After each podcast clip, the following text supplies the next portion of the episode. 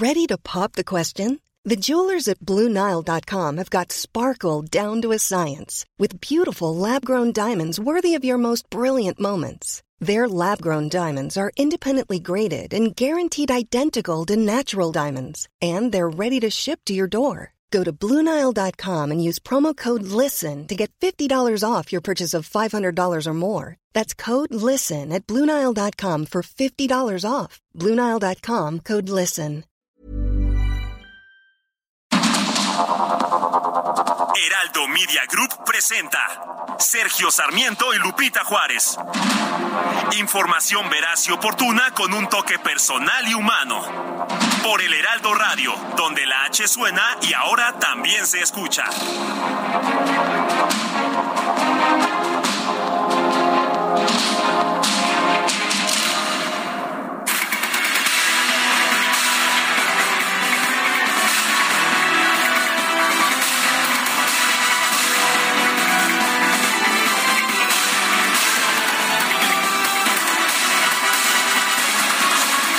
Comienza el proceso de consulta sobre la política energética de México en el marco del Tratado México-Estados Unidos-Canadá. Habrá una reunión virtual, sí, así va a empezar, entre Catherine Tay, la representante comercial de los Estados Unidos, y no, no estará la secretaria de Economía de México, sino la subsecretaria de Comercio Exterior de la Secretaría de Economía, Luz María de la Mora quien a propósito hay que señalar tiene una larga experiencia en la materia comercial. La solicitud de esta consulta comenzó el pasado 20 de julio cuando el gobierno de Estados Unidos eh, presentó la solicitud acusando al gobierno del presidente Andrés Manuel López Obrador de violar, los términos del tratado al excluir al capital extranjero de proyectos eh, de energía para dar preferencia a las empresas gubernamentales Pemex y la Comisión Federal de Electricidad. Canadá también se unió a estas consultas ya que señala que también las empresas canadienses están siendo afectados. Bueno, pues uh, empieza empieza ya esta este proceso de consultas que podría llevar después a una disputa a una disputa que tuviera que zanjarse en paneles de controversia. La, la consulta es muy importante debido a que millones de empleos en México, en los Estados Unidos y en Canadá dependen precisamente del Tratado México-Estados Unidos-Canadá. El presidente de México, Andrés Manuel López Obrador, ha señalado que no se interesa en romper los acuerdos comerciales con Estados Unidos, pero dice también que en la soberanía no hay paso atrás y considera que las políticas de favorecer a los monopolios estatales son necesarias para la para defender la soberanía de nuestro país. El presidente López Obrador ha dicho que el próximo 16 de septiembre dará un discurso en el que fijará concretamente su estrategia y su política. Son las siete de la mañana con tres minutos, siete con tres. Hoy es martes 23 de agosto de 2022. Yo soy Sergio Sarmiento. Quiero darle a usted la más cordial bienvenida a El Heraldo Radio. Lo invito a permanecer con nosotros. Aquí estará bien informado, por supuesto. También podrá pasar un rato agradable, ya que pues ya nos conoce usted. Siempre hacemos un esfuerzo por a usted el lado amable de la noticia. Guadalupe Juárez, ¿cómo estás? Muy buenos días. Para ser martes, muy bien, ¿eh? Muy bien, aquí echándole ganas. Muy buenos días a todos ustedes. Gracias por estar empezando la jornada con nosotros. Bienvenidos. ¿Se acuerdan del grupo interdisciplinario de expertos independiente? Aquel que se contrató para, pues, que diera asistencia técnica internacional y que ayudara con las autoridades, eh, a las autoridades mexicanas en la investigación de la desaparición de los 43 normalistas de Ayotzinapa. Bueno, pues ayer, ayer eh, informaron que no les dieron ningún reporte de los peritajes que presentó la Comisión para la Verdad y el Acceso a la Justicia del caso Ayotzinapa no los pelaron, no los tomaron en cuenta, no participó en la elaboración del nuevo informe que se presentó ni ha señalado responsables. Esto fue lo que precisaron sus tres integrantes, Ángela Buitrago, Claudia Paz y Francisco Cox, a través de un un comunicado en el que solicitaron que se les entreguen los materiales y peritajes de este informe que presentó COBAG. El GIEI no ha participado en la redacción del informe, no ha señalado presuntos responsables y reiteran la importancia de que estos casos avancen también en su diligencia ante las autoridades judiciales pertinentes y que con las evidencias que se aporten a dichos procesos puedan llevar a sentencias condenatorias donde se establezca la responsabilidad penal de los perpetradores respetando el debido proceso. No existen indicios de que los 43 sigan con vida, como usted sabe, Alejandro Encinas, y fue lo que, lo que señaló. Y bueno, pues hasta este momento es la información que, que se tienen. Eh, dieron a conocer que pues eh, han eh, obtenido el contenido del informe eh, cuando los familiares de los jóvenes, en presencia del presidente López Obrador y otros integrantes de la Comisión para la Verdad, se enteraron de los detalles. Y bueno, pues Alejandro Encinas dio a conocer que no hay indicios de que los 43 muchachos de Ayotzinapa sigan con, por, con vida. Por cierto que la Fiscalía General de la República notificó a la Sedena las órdenes para detener a 20 militares. La Secretaría deberá presentarlos a la autoridad civil si aún pertenecen al ejército y en la lista, en la lista, la persona de más alto rango es un general, es un general que se llama Alejandro Saavedra, que era mando en ese momento allá en Chilpancingo. Bueno, y lamento informarle que ayer fue asesinado un nuevo periodista. Se trata de Fredith Román Román, director del diario guerrerense La Realidad. Tenía una carrera periodística de más de 40 años. Él es el décimo quinto periodista que ha sido asesinado en menos de ocho meses. Eh, y bueno, pues también es el número 40 que ha sido asesinado en lo que va del gobierno del presidente Andrés Manuel López Obrador. ¿Cómo fueron los homicidios de presidentes en otros sexenios? Bueno, durante el sexenio de Vicente Fox eh, fueron 22 los periodistas asesinados, durante el de Felipe Calderón 48 y en el de Enrique Peña Nieto 47. En este sexenio, con este nuevo homicidio de un periodista, estamos alcanzando los 40. Fredith Román Román fue asesinado mientras llegaba a su oficina en la colonia Nicolás Bravo, en Chilpancingo.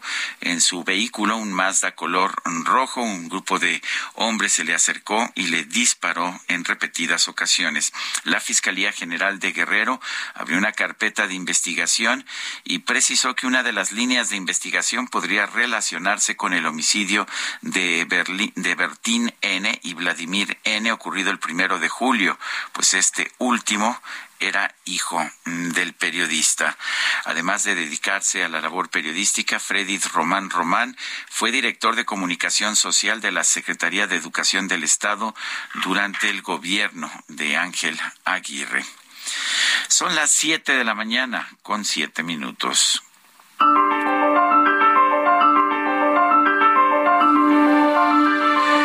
Pues vamos a la frase del día, se la habíamos señalado ya aquí ayer, es de Omar García Harfush, secretario de Seguridad del Gobierno de la Ciudad de México. Ojalá quienes llevan las investigaciones detengan a quien hizo daño a los jóvenes en lugar de arruinar vidas y reputaciones de los que sí hacemos algo por nuestro país todos los días. Sí, repito, es de Omar García Harfush.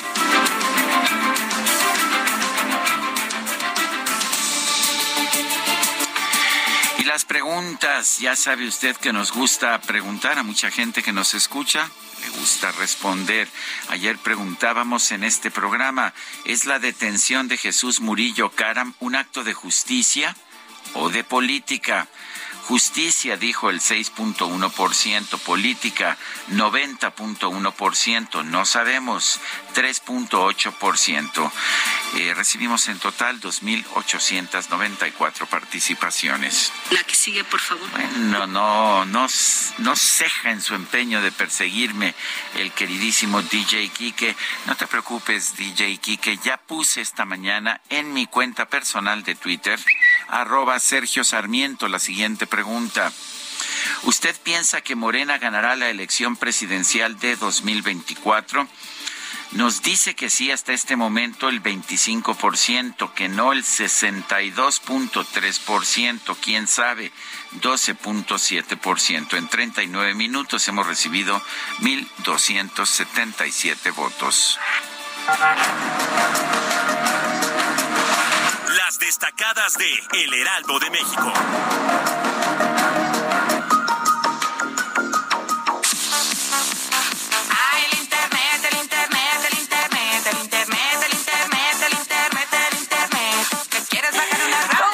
Itzel González, muy buenos días. Buenos días, Lupita, Sergio, queridos Destacalovers. Oigan, hoy es Día del Internauta. ¿En serio? Se conmemora la primera página web a nivel mundial. Entonces, estamos Pero deja ya tu teléfono, deja de estar surfeando en la red y ponte a trabajar. Híjole, y luego los chavos que ya nos soltamos el teléfono. No, yo creo que ya nadie. En, estos tiempos ya... Es lo único que haces, si lo haces mal, pues no. Ni nosotros el viernes por la tarde que queremos dejar el teléfono no más. No, no se puede, no, se, puede. Oigan, y también para que vean la foto en arroba Sergio Lupita, vienen muy combinados, azul con gris. Hoy la producción viene combinada, nuestra productora también, el ingeniero Adrián, así que ándale a darle like a la foto este día del internauta. Exactamente, qué elegancia la de Francia. Y es martes, hay que trabajar, así que comenzamos con las destacadas del Heraldo de México. En primera plana defiende a funcionario Claudia Sheinbaum Harfuch, hombre íntegro. La jefa de gobierno reconoció el trabajo del jefe de la policía y recordó que ya se ha explicado su papel en el caso Ayotzinapa. País, Palacio Nacional, Corcholatas abren recinto. Claudia Sheinbaum, Adán Augusto y Marcelo Ebrard van a la reinauguración. Ciudad de México cambia administración, incluye a alcaldía en la mexicana. Claudia Sheinbaum advirtió que no se van a tolerar actos de discriminación. Estados, pocas lluvias, sequía acecha a presas. Dos cuerpos de agua del sistema Cutzamala están en riesgo de registrar su segundo descenso más bajo en los últimos años. Orbe, Argentina, Fiscalía pide 12 años de cárcel para Fernández. La vicepresidenta goza de inmunidad. Está acusada de asociación ilícita. Meta Cruz Azul, crisis celeste, sin director técnico y con molestia por parte de su afición, la máquina coquetea con el sótano de la tabla. Y finalmente, en mercados desde 2020 castigan a servidores públicos. El SAT ha denunciado ante la Fiscalía General de la República a 2.697 personas por casos de corrupción. Lupita, Sergio, amigos, hasta aquí las destacadas del Heraldo. Feliz martes. Igualmente, Itzel, muchas gracias. Muy buenos días. Son las 7, las 7 de la mañana con 12 minutos. Es momento de ir a un resumen de la información más importante de este martes 23 de agosto del 2022. El periodista Fredith Román fue asesinado a balazos ayer por la tarde en Chilpancingo, Guerrero. El comunicador era articulista del periódico local Vértice. Fue atacado por dos hombres armados. Con este crimen suman 15 los periodistas asesinados en México durante 2022. Ante este hecho, la Fiscalía General del Estado de Guerrero inició una carpeta de investigación por el delito de homicidio por arma de fuego en contra de quienes resulten responsables por los hechos ocurridos en la colonia Nicolás Bravo en Chilpancingo. Y como siempre, pues nos dice, no, se llegará a las últimas consecuencias, condenamos los hechos, estaremos atentos de cualquier información. Lo mismo de siempre, el problema es que siguen muriendo periodistas en este país.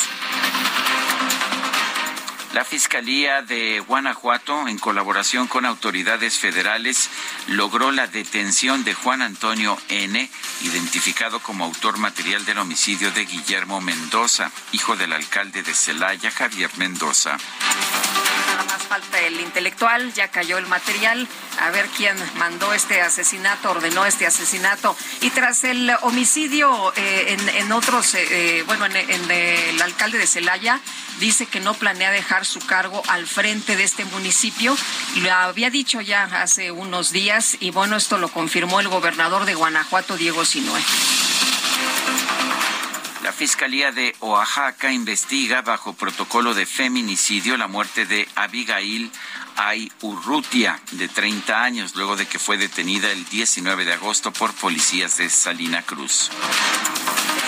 Suicidó, dice, ¿no? Que se suicidó eh, con su ropa interior, con sus calzones, es lo que le informaron hay videos, al, papá. Videos que muestran cómo se resistía a ser uh, detenida. querían llevarse la detenida porque pues había se había peleado con su pareja. Sí, por una eh, por una falta civil es lo que lo que dicen se la llevaron la metieron a la batea le dijeron a la batea de, la patrulla le dijeron que no eh, la iban a, retener en, la comandancia que simplemente pues eh, querían que diera alguna declaración y mire usted horas después lo que pasó un juez segundo el juez segundo de distrito de amparo en materia penal en la Ciudad de México otorgó una suspensión al ex procurador general de la República Jesús Murillo Caram por lo que no podrá quedar incomunicado. Además, ordenó a las autoridades del reclusorio norte tomar todas las medidas necesarias para garantizar su salud. La Fiscalía General de la República notificó a la Secretaría de la Defensa Nacional sobre las 20 órdenes de aprehensión en contra de mandos y personal de tropa de los batallones 27 y 41 de Infantería, vinculados a la desaparición de los 43 normalistas de Ayotzinapa. Los integrantes del grupo interdisciplinario de expertos independientes solicitaron que les sean entregados los materiales y peritajes del informe que presentó la Comisión para la Verdad y el acceso a la justicia del caso Ayotzinapa. La jefa de gobierno de la Ciudad de México, Claudia Sheinbaum, respaldó al secretario de Seguridad Ciudadana, Omar García Harfush, luego de que este fue señalado por haber participado en una supuesta reunión para pactar la verdad histórica sobre la desaparición de los 43 normalistas de Ayotzinapa. Aseguró que permanecerá al frente de la dependencia porque García Harfuch dijo es un hombre íntegro.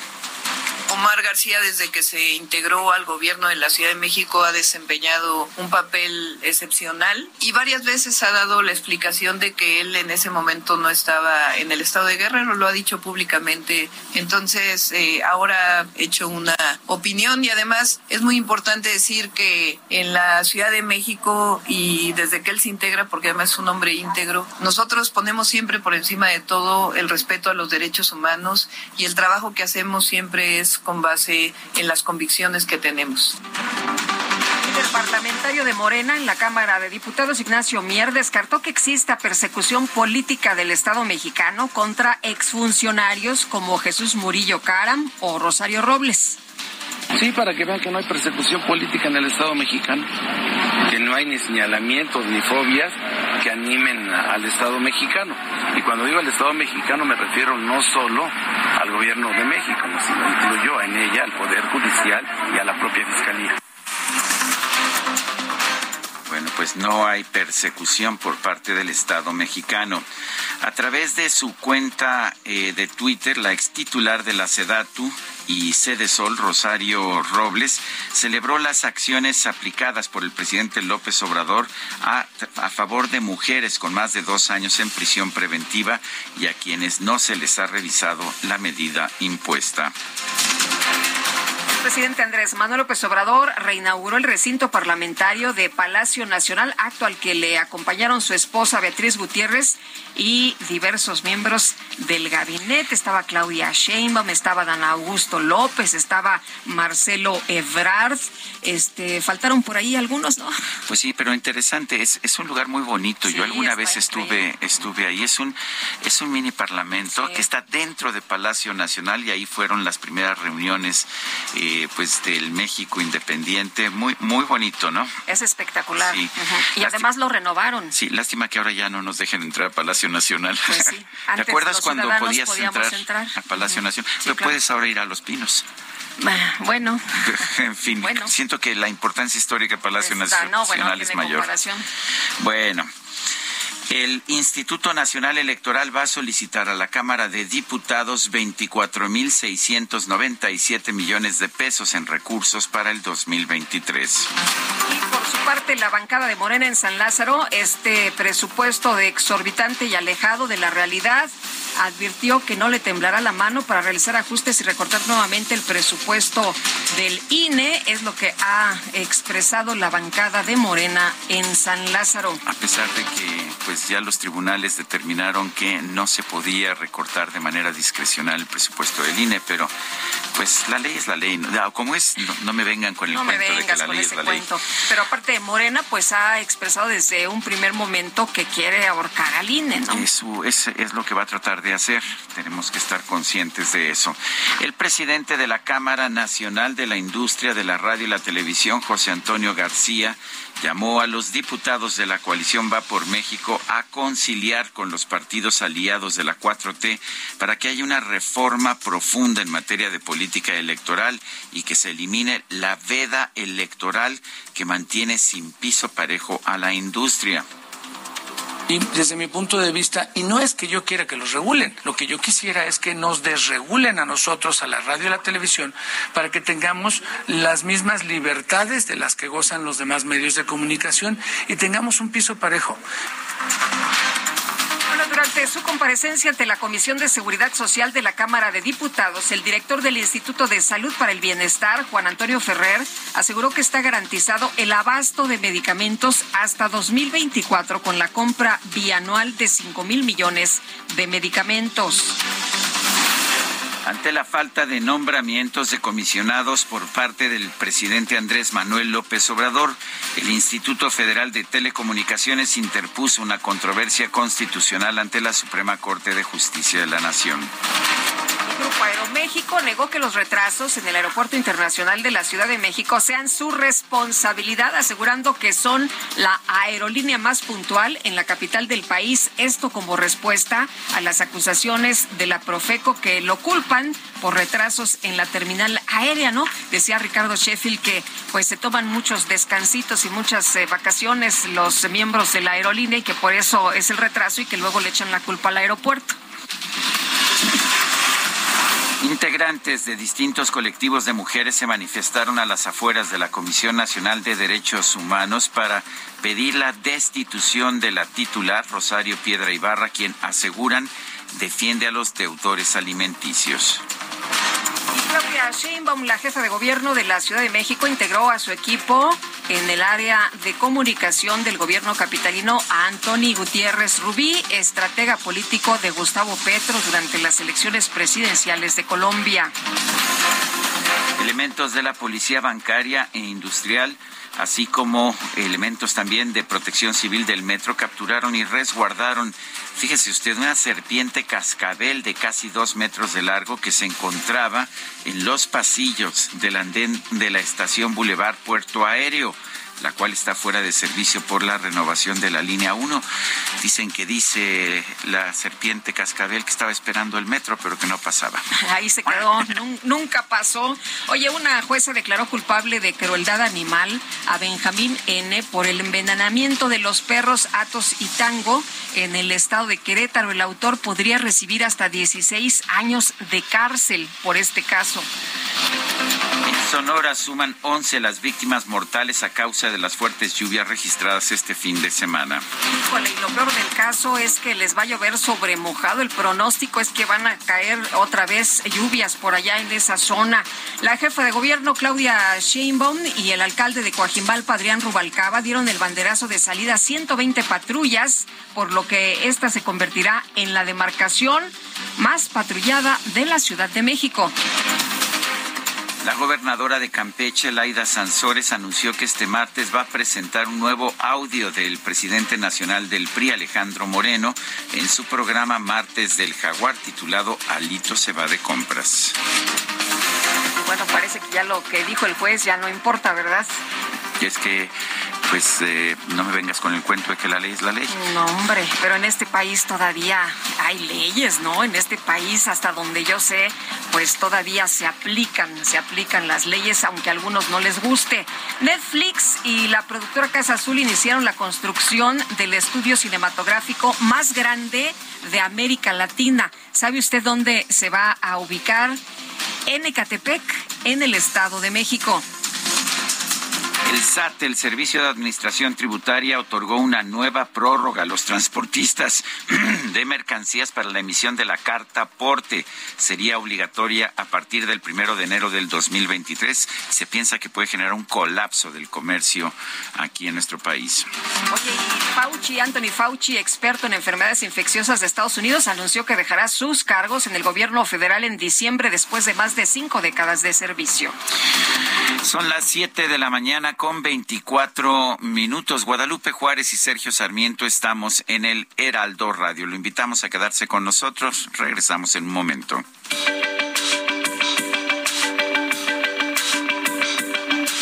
Sergio Sarmiento y Lupita Juárez quieren conocer tu opinión, tus comentarios o simplemente envía un saludo para ser más cálida esta mañana. Envía tus mensajes al WhatsApp 55 20 10 96 47.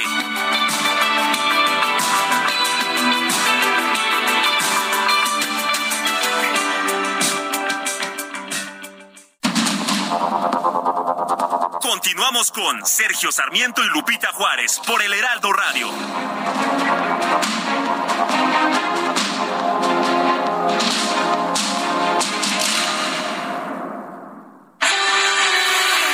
El amor inspira nuestras acciones por México. Reforestando la tierra, reciclando, cuidando el agua, impulsando a las mujeres y generando bienestar en las comunidades. Juntos somos Coca-Cola y contigo el amor multiplica.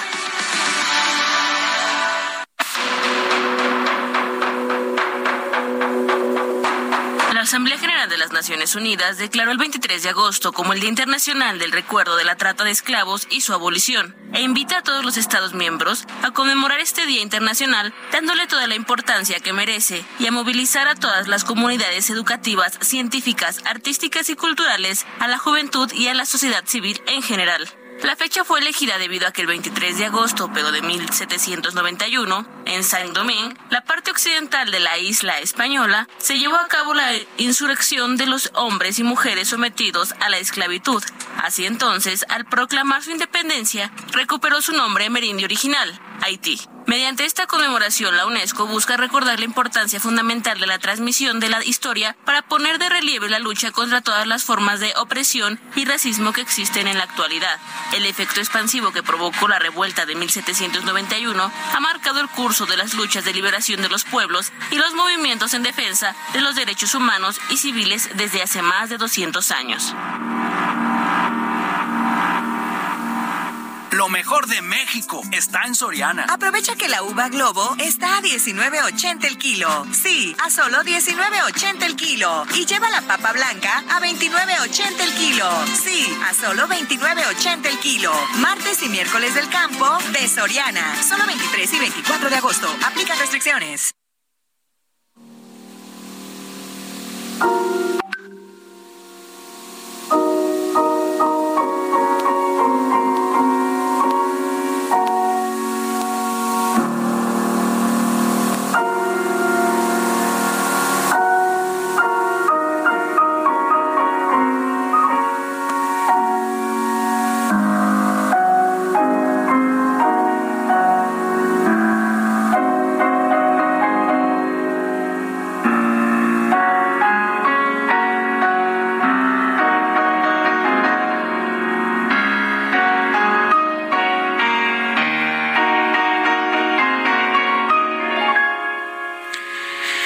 Pues ayer uno de nuestros radioescuchas nos cuestionaba que habíamos puesto a Dua Lipa en la música y no a Claude Debussy. Eh, la verdad es que yo entiendo que mi gusto culposo por Debussy es muy personal y pensaba no imponerle a nadie mi gusto por la música de Claude Debussy, pero déjeme decirle algo Debussy es uno de los compositores más sutiles que ha tenido la música clásica, la forma en que manejaba armonías completamente diferentes, en que utilizaba sextas y séptimas, eh, cuartas, eh, eh, algunas armonías que en realidad no eran normales, más que de manera momentánea en el mundo de la música clásica, eh, fue revolucionario. Claude Debussy fue uno de los compositores más influyentes de fines del siglo XIX y principios del XX. La música clásica contemporánea no se puede imaginar sin la obra de Claude Debussy. Y empezamos con Claire de Lune, el claro de luna, que interpreta el pianista francés ya fallecido Alexis Weissenberg. Espero que te guste Guadalupe, la verdad es que a mí me gusta mucho. Pues yo creo que a todos los que están escuchando esta mañana no les puede no gustar esta maravilla. Así que a disfrutar de la música de Bici esta mañana. Oye, nos dice una persona en el auditorio, fíjate Sergio, nada más, esto que no, no se ha logrado componer y que mm, pues es, un, es muy grave. Eh, fíjate, nos dice, eh, soy Humberto Mondragón Sánchez, estamos constituyendo una empresa familiar. Se hizo el trámite de constitución ante notario público. Tenemos ya la escritura de constitución de la empresa al querer dar de alta ante el SAT, nos topamos con que no hay citas para inscripción de personas morales y nos dicen que casi tiene cuatro meses este problema. Yo creo que tiene más, ¿eh? Tiene más, Yo creo tiene que más. tiene más. Nos, hemos, hemos recibido un montón de quejas de nuestros amigos del auditorio desde hace ya un buen tiempo. Y dice don Humberto Mondragón Sánchez, o sea, la 4T no quiere la creación de nuevas empresas privadas. Qué mal. Pues imagínate nada más que por un trámite burocrático que se puede hacer de manera fácil. Y lo peor de todo es que, tu inversión. que esto está llevando a, a corrupción, de manera Pues sí. que me parece, me parece muy preocupante. Y sí, el problema lo ha tenido quien quiera que quiera formar una empresa, porque no dan citas para, para dar de alta a esta empresa allá en el SAT y por lo tanto, pues no puede funcionar la empresa. Muy mal. Y en el SAT nos presumen que son muy eficientes. Y son tan eficientes, bueno, deberían de apurarse con este tema que la verdad de las cosas afecta a muchos, a muchos inversionistas, a muchos empresarios que quieren, pues, simple y sencillamente trabajar y generar empleos. Pues es lo que quieren, efectivamente. El Pleno del Instituto Federal de Telecomunicaciones interpuso una controversia constitucional ante la Suprema Corte de Justicia de la Nación. ¿Y por qué? Pues porque el presidente simple y sencillamente, el presidente ya determinó que los organismos autónomos no, no son necesarios. Y en el caso del IFT, pues simplemente no nombra a los nuevos, ah, a los nuevos comisionados que debe, que debe tener esta institución. Irene Levy es presidenta de la Asociación Civil Observatorio de las Telecomunicaciones en México, Observatel y columnista del Universal. Irene Levy, gracias por tomar nuestra llamada. Cuéntanos qué significa, eh, por, qué una controversia constitucional y por qué el presidente se niega a nombrar a los comisionados. Muy buenos días, querido Sergio Lupita, ¿cómo están? Pues sí, efectivamente, ya desde hace eh, tres periodos, tres años, el presidente tenía que haber nombrado una, uno cada año a una comisionada y casualmente en este caso se trata de mujeres porque el pleno del instituto que debe estar conformado por siete eh, personas actualmente tiene cuatro hombres. Y se determinó que por el tema de equidad de género tendrían que ser mujeres las próximas comisionadas.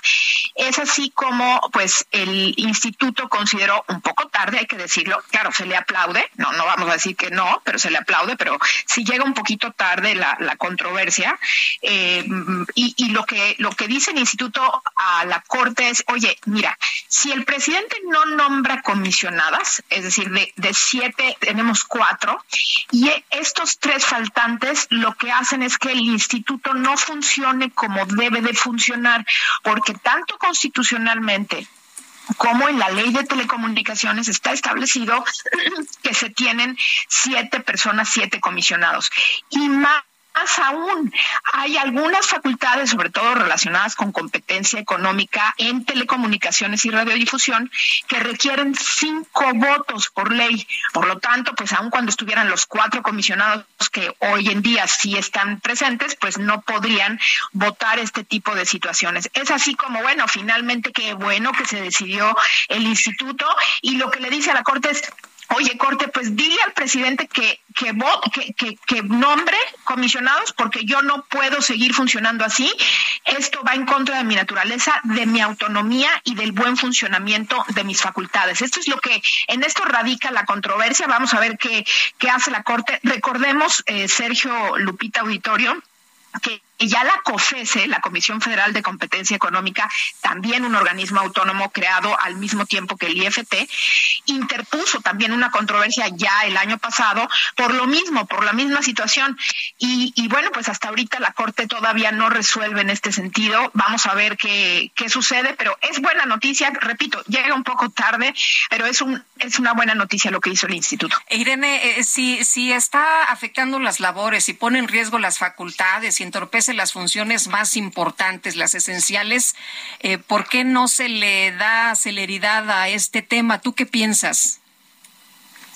Pues mira, sí está, trabajando bien el instituto y también la COFESE, hay algunas facultades que están eh, eh, pues afectadas en este sentido.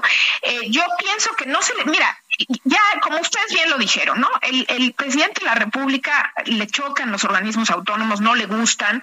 Recordemos que hace un par de semanas, no sé si se acuerdan, arremetió durísimo en contra de los propios comisionados del IFT. Dijo que los cuatro, que todos los comisionados, estaban capturados por las empresas preponderantes. Así lo dijo sin ningún, eh, eh, sin ningún recato. Así lo dijo. Y bueno, pues finalmente los comisionados eso es lo único que no me gusta, pues pareciera que este es el resultado o la respuesta a esa crítica. A mí me hubiera gustado además que hubiera habido una respuesta diciendo, oiga, no, ¿eh? no estamos, no estamos capturados y, y lo que queremos es funcionar y funcionar bien y usted está dañando nuestra imagen y nuestra autonomía. ¿Qué pasa en la Corte? ¿Por qué no funciona? ¿Por qué no lo hacen más rápido? Pues mira, la Corte tiene ahorita, como saben bien, la, vida pública del país está judicializada. Eh, si no es energía, es medio ambiente, si no telecomunicaciones, si no competencia económica, y la carga que tiene la Corte es brutal. Eh, yo espero que pronto eh, se resuelva lo de la COFESE y de esta manera pues se puedan acumular las dos controversias y salgan adelante. Miren, y, Observatel interpusimos desde el año pasado un amparo precisamente para el mismo efecto, un amparo para decir, oye, afecta la vida de las telecomunicaciones y la radiodifusión la falta de nombramiento de comisionados. Todavía ni siquiera tenemos audiencia. Se van, se va retrasando y retrasando y retrasando todo esto. Entonces, pues eh, desgraciadamente el Poder Judicial va muy lento, tiene muchísima carga de trabajo y pues esperemos que esto funcione lo antes posible. Si se necesita un organismo autónomo, un Instituto Federal de Telecomunicaciones, no basta con que el presidente diga, dictamine por decreto lo que se tiene que hacer. Mira, Sergio, por años, por décadas, te diría yo, eh, las concesiones de radio, de televisión, de telecomunicaciones se daban desde el poder y las decisiones se daban sin criterios técnicos, sino que los criterios eran más bien políticos. Eh, desgraciadamente esto, esto ha sido así históricamente. Si, si dejamos y volvemos a eso, que es lo que quiere el presidente, porque ya lo ha dicho, que la Secretaría de Comunicaciones y Transportes debería de volver a tener las facultades, pues va a pasar lo mismo que pasaba antes. Las decisiones no van a ser técnicas, van a ser políticas y la inversión se va a ir, la competencia se va a acabar y todavía vamos a tener más monopolio de lo que tenemos, más poder monopólico. Entonces yo creo que en el estado de cosas en el que estamos en el país, lo menos peor, diría yo, que nos puede pasar es fortalecer a este este organismo autónomo. Si tuviéramos una historia diferente y una trayectoria distinta, no necesariamente es el único camino tener un organismo autónomo, pero dada la historia de nuestro país de amiguismos y de favores políticos en radio, televisión y telecomunicaciones, creo que es lo mejor que, que nos puede pasar. Ya dimos el paso a nivel constitucional en el 2013. Me parece un retroceso lo que está sucediendo a nivel IFT y a nivel de todos los organismos autónomos que no le gustan al presidente. Pues claro, claro, lo que él quiere es él tomar todas las decisiones, pero pues no es lo mejor ni para las inversiones ni para la seguridad jurídica. Irene Levy, presidenta de Observatel, gracias por conversar con nosotros esta mañana. Estamos pendientes, querido Sergio Lupita, que estén muy bien. Gracias, igualmente. Siete de la mañana con cuarenta y tres minutos. En Soriana encuentras la mayor calidad. Lleva pollo entero fresco a 38.90 el kilo. Sí, a solo 38.90 el kilo. O la carne molida de res especial 80-20 a 88.90 el kilo. Sí, a solo 88.90 el kilo. Soriana, la de todos los mexicanos. Agosto 24. Aplican restricciones. Y seguimos con la información. Vamos a platicar esta mañana con Enrique Vargas del Villar, él es coordinador nacional de diputados locales de Acción Nacional.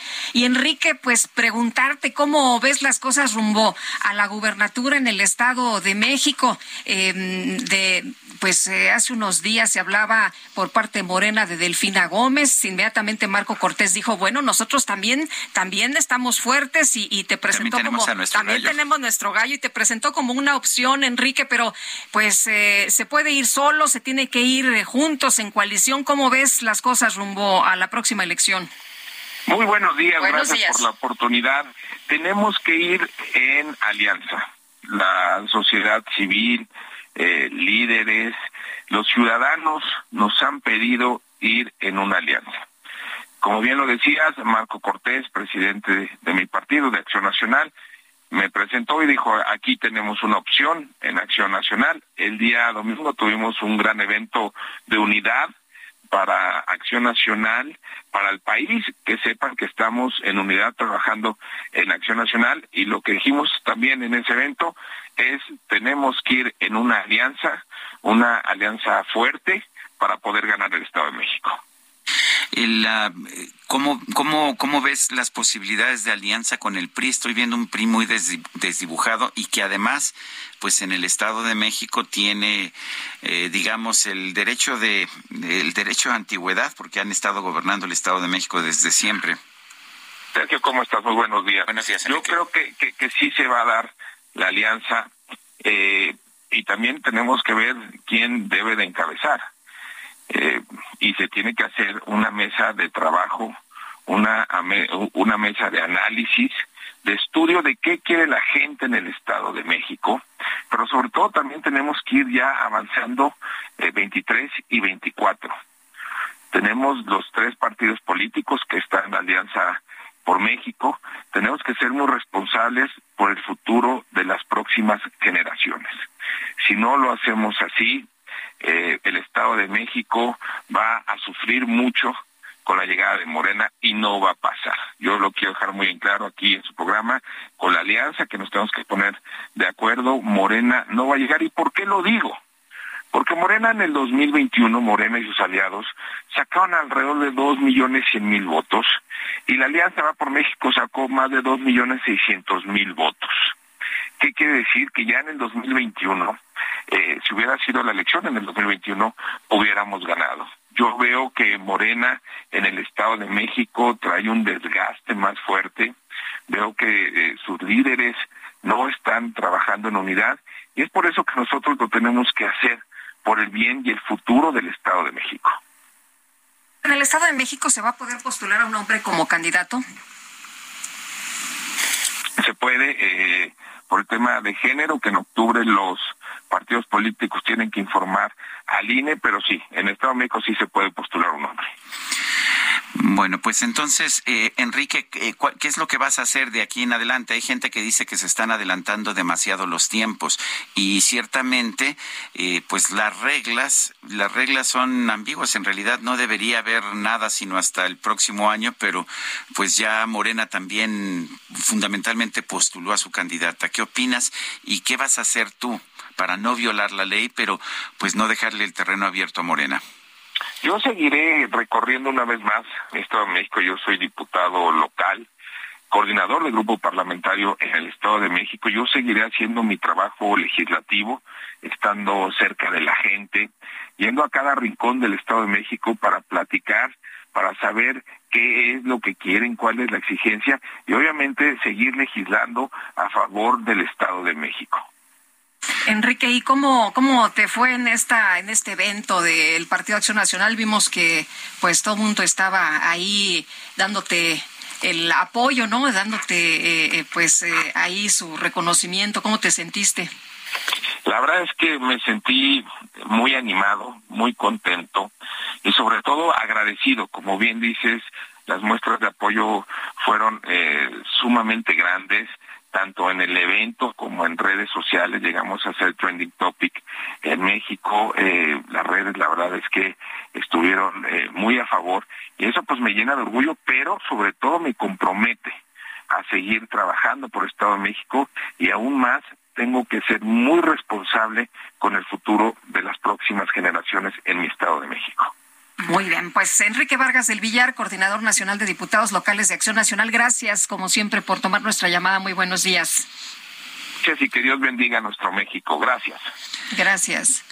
Mario Yergo, representante de Morena ante el INE, condenó el presupuesto que aprobó la autoridad electoral para el 2023. Dijo que su partido va a recortar este presupuesto y aseguró que en el INE no tienen vergüenza dijo que los recursos se van a revisar en la Cámara de Diputados.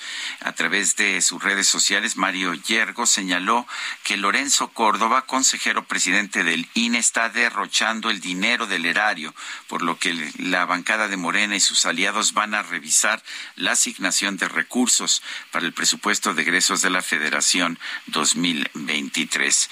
Específicamente lo que dijo Mario Rafael Yergo es lo siguiente, el INE aprobó un presupuesto millonario para 2023 no tienen vergüenza y para muestra el informe final de gestión de 2014-2023 del consejero presidente Lorenzo Córdoba que nos está costando cerca de 12 millones de pesos puro derroche.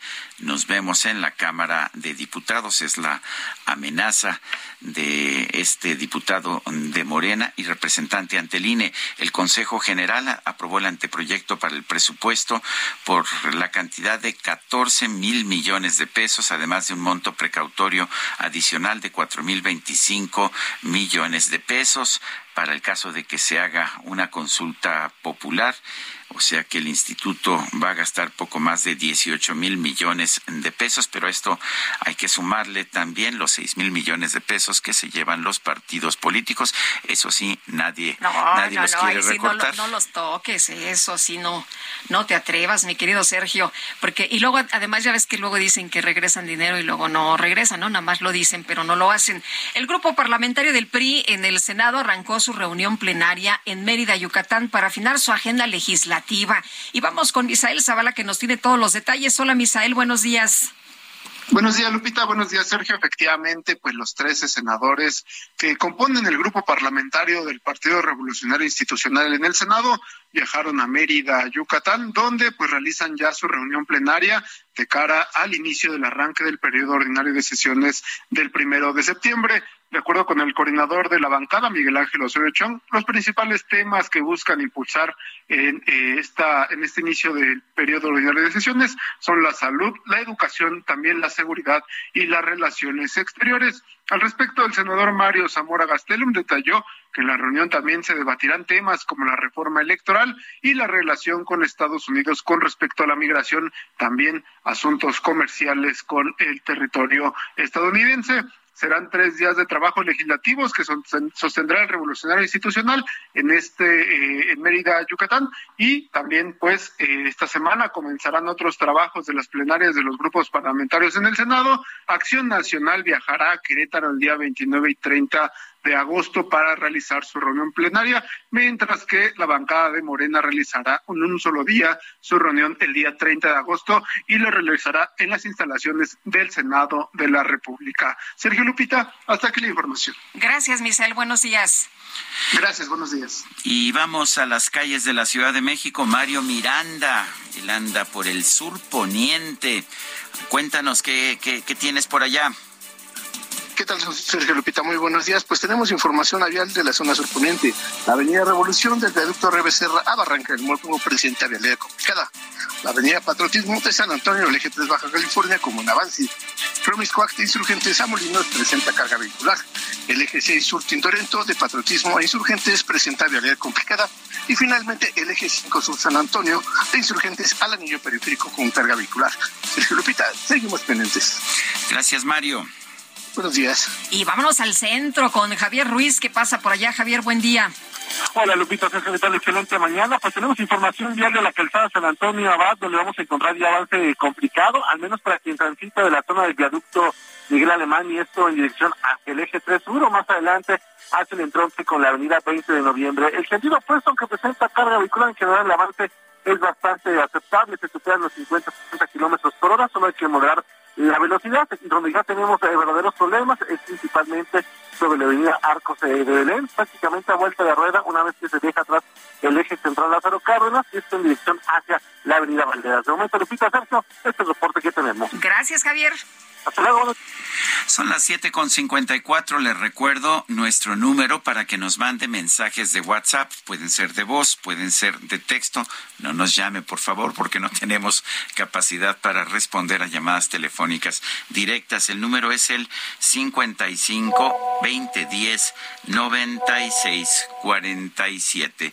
Guadalupe Juárez y Sergio Sarmiento estamos en el Heraldo Radio. No se vaya porque regresamos en un momento más.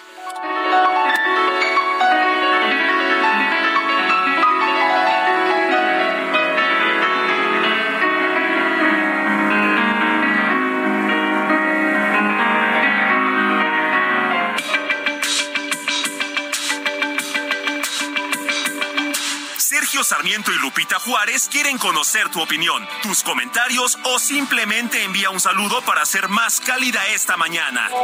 Envía tus mensajes al WhatsApp 55 20 10 96 47.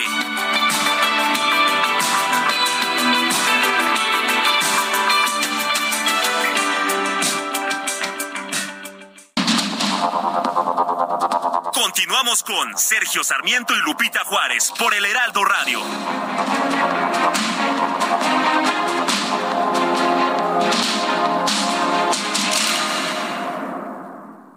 Participa en el Reto Actinver 2022, el evento de México más grande para formar inversionistas. Aprende finanzas personales de la mano de expertos y vive una experiencia única. Además podrás ganar hasta 500 mil pesos. Regístrate en retoactinver.com y obtén 20% de descuento más una masterclass gratis.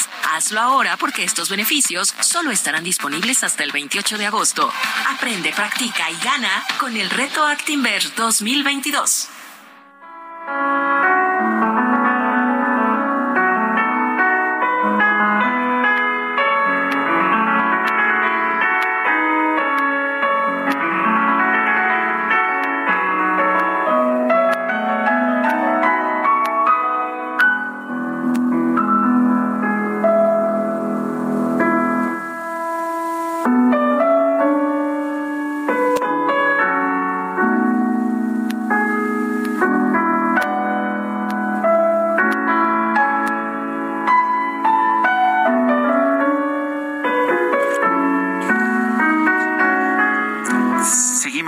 Escuchando música de Claude Debussy, música sutil, música que me parece tiene una gran belleza. Esto se llama Arabesque, es de Jacques, eh, bueno, interpreta en el piano Jacques Rouvière. Y qué buena música para empezar la mañana, sí, me gusta, me anima, me pone pues de muy buen humor, fíjate. Oye, nos dice Mónica Naya, saludos Lupita y Sergio, muy buenos días. Acá en Monterrey seguimos sin agua.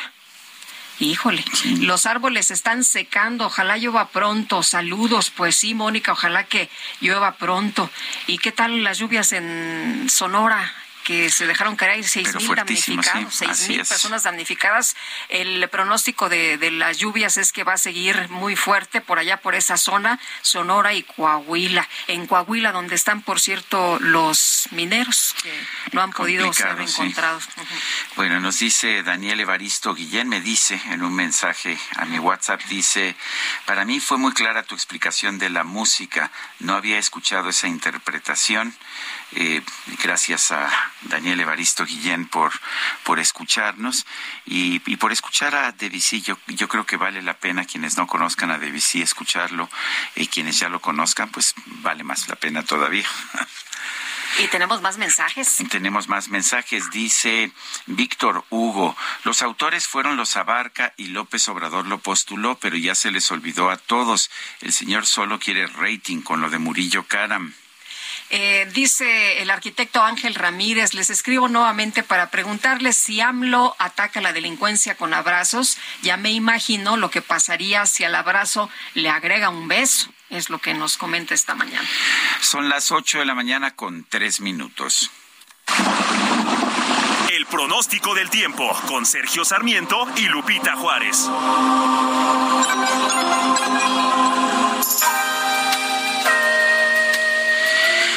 Patricia López es meteoróloga del Servicio Meteorológico Nacional de la Conagua. Nos tiene información. Adelante, Patricia.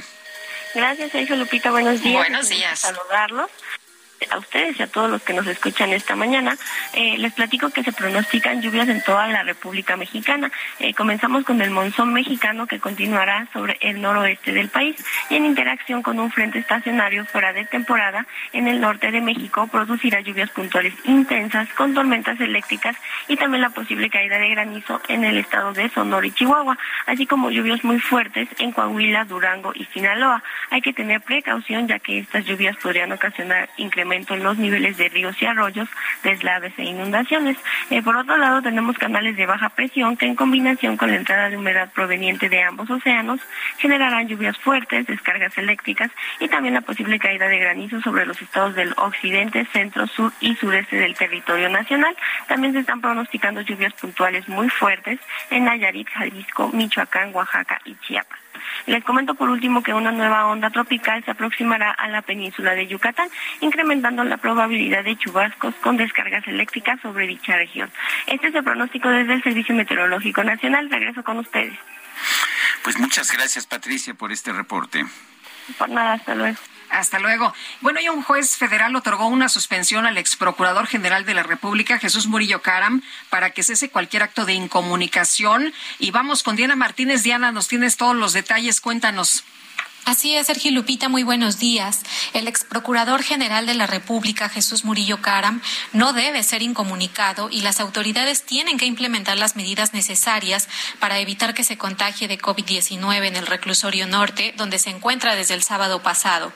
Así lo ordenó el juez segundo de Distrito de Amparo en materia penal en la Ciudad de México, quien le concedió al exfuncionario una suspensión de plano contra actos de incomunicación y ordenó además garantizar la, integridad física del imputado. El amparo fue promovido por una mujer identificada como Rosa Azucena Vargas Hernández a nombre del ex servidor público. Además, el impartidor de justicia ordenó al director del centro penitenciario que se permita el acceso a familiares y abogados de Murillo Caram bajo las medidas establecidas por la autoridad ante la emergencia sanitaria. Murillo Caram fue detenido el viernes pasado y el próximo miércoles el juez de control Marco Antonio Fuerte Tapia determinará si lo vincula o no a proceso por delitos contra la Administración de Justicia, desaparición forzada y tortura en el caso Ayotzinapa. Hasta aquí mi reporte. Diana, muchas gracias. Buenos días. Y la jefa de gobierno de la Ciudad de México, Claudia Sheinbaum, aseguró que Omar García Harfush se mantendrá al frente de la Secretaría de Seguridad Ciudadana. Le dio un, un respaldo muy fuerte, dijo que es un hombre íntegro. Cintia Stetti nos tiene el reporte. Adelante, Cintia. Muy buenos días a ustedes y al auditorio. Pues la jefa de gobierno, Claudia Sheinbaum, aseguró que Omar García Harfush continuará al frente de la Secretaría de Seguridad Ciudadana, pues ha desempeñado un papel sumamente importante para beneficio de los capitalinos. Lo anterior después de cuestionarle sobre las versiones que señalan que García Harfush participó en una reunión para pactar la verdad histórica de la desaparición de los 43 estudiantes de Ayotzinapa. Pero si les parece bien, escuchemos qué fue lo que dijo. Omar García Desde que se integró al gobierno de la Ciudad de México, ha desempeñado un papel excepcional y varias veces ha dado la explicación de que él en ese momento no estaba en el estado de guerra, lo ha dicho públicamente. Asimismo, resaltó que es un hombre íntegro y dijo que todos los funcionarios en su administración ponen por encima de todo el respeto a los derechos humanos y él trabajó con base en sus convicciones. Finalmente, eh, por su parte, el secretario de Seguridad Ciudadana, García Harfush, calificó de absurda la versión que lo implica en la verdad histórica y dijo que espera que se detenga a quienes hicieron daño a los estudiantes. Es la información que tenemos hasta el momento. Muy buenos días, seguimos pendientes. Bueno, pues uh, muchas gracias, Cintia, por este por este reporte. Oye, nos dice eh, Rodolfo Gorrostieta, que es nuestro radio escucha. Muy buenos días, Sergio y Lupita, aquí atendiendo su recomendación de la semana pasada. Vamos a ver qué tal están los cuentos. Muchos saludos. Se refiere a Enrique Serna y su lealtad al fantasma, este libro de cuentos que nos presentó la semana pasada. Y qué bueno que ya generamos un lector. Así que pues yo estoy segura que le va a gustar. Si nos quiere platicar cuál fue su favorito, pues aquí, aquí luego esperamos sus mensajes, don Rodolfo. Bueno, pues son las ocho de la mañana con ocho minutos. Lo mejor de México está en Soriana. Aprovecha que la uva Globo está a 19.80 el kilo. Sí, a solo 19.80 el kilo. Y lleva la papa blanca a 29.80 el kilo. Sí, a solo 29.80 el kilo. Martes y miércoles del campo de Soriana. Solo 23 y 24 de agosto. Aplica restricciones. El Químico Guerra. Con Sergio Sarmiento y Lupita Juárez. Químico Guerra, ¿cómo te va? Buenos días. Hola Lupita, Sergio, muy buenos días. Oigan, Sergio Lupita, ¿ustedes creen que al presidente le gustaría tener 18 mil millones de pesos más y crear 200 mil empleos con la firma de un solo decreto? No, bueno, imagínate. Me parecería maravilloso. A ver, cuenta, cuenta, ¿cómo? Y que con esa firma además protegería la salud de millones de mexicanos. No, pues, ¿dónde hay que firmar? bueno, pues fíjense que un estudio bastante eh, profesional, muy serio, que acabo de leer, de la Asociación eh, para la Movilidad con biocombustibles en México acaba de detallar precisamente esto, que con el uso del 10% del bioetanol en las gasolinas mexicanas, sustituyendo al oxigenante MTB, metilterbutiléter, que actualmente se importa de los Estados Unidos, se tendría ese ahorro de 18 mil millones de pesos. ¿Por qué? El litro de bioetanol en México cuesta dos pesos treinta y cinco menos que el litro de MTB. Ya, con ese solo hecho, con la firmita, habría 18 mil millones de pesos. Pero además, se estabilizaría y se apoyaría fuertemente al sector cañero en nuestro país. Se calcula por parte de esta asociación que serían 200 mil campesinos beneficiados los que tendrían mayores ingresos, precisamente por desviar una parte importante de la producción de azúcar hacia el bioetanol, además de que es un producto orgánico y un producto que reduce mucho la contaminación, protegiendo precisamente la salud de los mexicanos. El MTV está eh, prohibido en los Estados Unidos por su poder mutagénico y aquí nos lo seguimos respirando todos los días cada vez que vamos a la gasolinera a cargar gasolina. Yo creo que aquí alguien no le está haciendo llegar bien la información al presidente de la República. Eh, esto es eh, algo que está ya en boca de todos. Se creó una especie como de fantasma promovido financieramente por los que importan el MTB de los Estados Unidos, tanto la empresa productora allá en los Estados Unidos como los funcionarios de Pemex, ¿verdad?, que hacen las compras para desacreditar al etanol que contamine y que no sé qué. Existe toda la base científica para demostrar que el bioetanol es más sano, es más eficiente y sobre todo más barato. Se reduciría el precio de la gasolina instantáneamente, además, lo cual le ayudaría al presidente a cumplir una de sus promesas de hace algunos años, Sergio Lupita. Pues hay que mandarle el mensaje entonces. Químico, muchas gracias. Buenos días. Buenos días. El presidente Andrés Manuel López Obrador anunció que va a presentar una denuncia ante la ONU por el incumplimiento del mecanismo COVAX para la entrega de, vacunas COVID. Eh, dice que pues no se han entregado vacunas por valor de 75 millones de dólares. El doctor Javier Tello es analista en políticas de salud, autor de un libro muy exitoso llamado Desabasto, se llama el libro, ¿verdad Javier? Sí, la tragedia del desabasto. Lupita, Sergio, qué gusto saludarlos. Igualmente, ¿cómo estás? Muy buenos días. Javier, cuéntanos, eh, ¿cómo ves esta pues esta amenaza, esta amenaza de una denuncia del presidente Andrés Manuel López Obrador al mecanismo COVAX? Bueno, pues realmente como un absurdo, ¿no? Primero que nada es una amenaza de una denuncia, no sé, no sé ante qué instancia. El presidente realmente piensa que algo que desde un inicio se sabía que era una, vamos a llamarle una misión común de algunas economías, el crear eh, realmente una base a través del mecanismo COVAX, sabía de los riesgos, eso estaba ahí puesto. Número dos, desde esto no es una novedad, sabemos que COVAX no funciona bien desde mediados del año 2021. Hay análisis que no lo es que lo hayan hecho críticos ni mucho menos, que lo han hecho eh, verdaderos analistas, como el caso de The Economist, por ejemplo, en donde se ve que hubo muchas, eh, vaya, fue demasiado optimista la planeación de COVAX. Eh, nada más para que, para que el auditorio recuerde un poco de qué se trata. COVAX es el mecanismo que tiene Naciones Unidas para hacer llegar vacunas a los países más pobres de manera gratuita. Esto es, iba a ser una manera de que países, estamos hablando de Haití, Zimbabue, de ese tipo de países pudieran acceder a vacunas contra COVID-19 cuando éstas se tuvieran disponibles y cuando fueran fabricadas. México, ni por error, y lo sabes muy bien, Sergio, es un país eh, pobre, no es un, país de una economía baja. somos un país de economía media todavía, eh, pero, pero estábamos en nosotros en el lugar decimoquinto, éramos la, la, la decimoquinta economía en el mundo cuando firmamos ese acuerdo. Y parte del trato era que los países que tuvieran ciertas economías accederían a precios preferenciales en cuanto las vacunas estuvieran disponibles y hubiera una abundancia de cual. De hecho, México no es que no haya recibido nada, México ha recibido aproximadamente 45% de las vacunas que, que contrató. Sin embargo, esto no es un secreto, COVAX ha fallado. Y COVAX ha fallado por varias razones. Número uno, porque se sobreestimó la capacidad de producción de, muchas vacunas. Número dos, hay que decirlo también porque hay lo que se llamó un nacionalismo de los fabricantes. Entonces, bueno, AstraZeneca, por ejemplo, aunque eh, diversificó bastante su fabricación, bueno, estuvo muy enfocada en el mercado europeo, en abastecer al mercado europeo. Sabemos que los Estados Unidos, con sus dos grandes fabricantes, Pfizer y Moderna, acapararon bastante de esa producción en un inicio y Moderna creo que ni siquiera sigue dentro del mecanismo COVAX. Es decir, todos los países de economía media para arriba sabían del riesgo que esto iba a tener.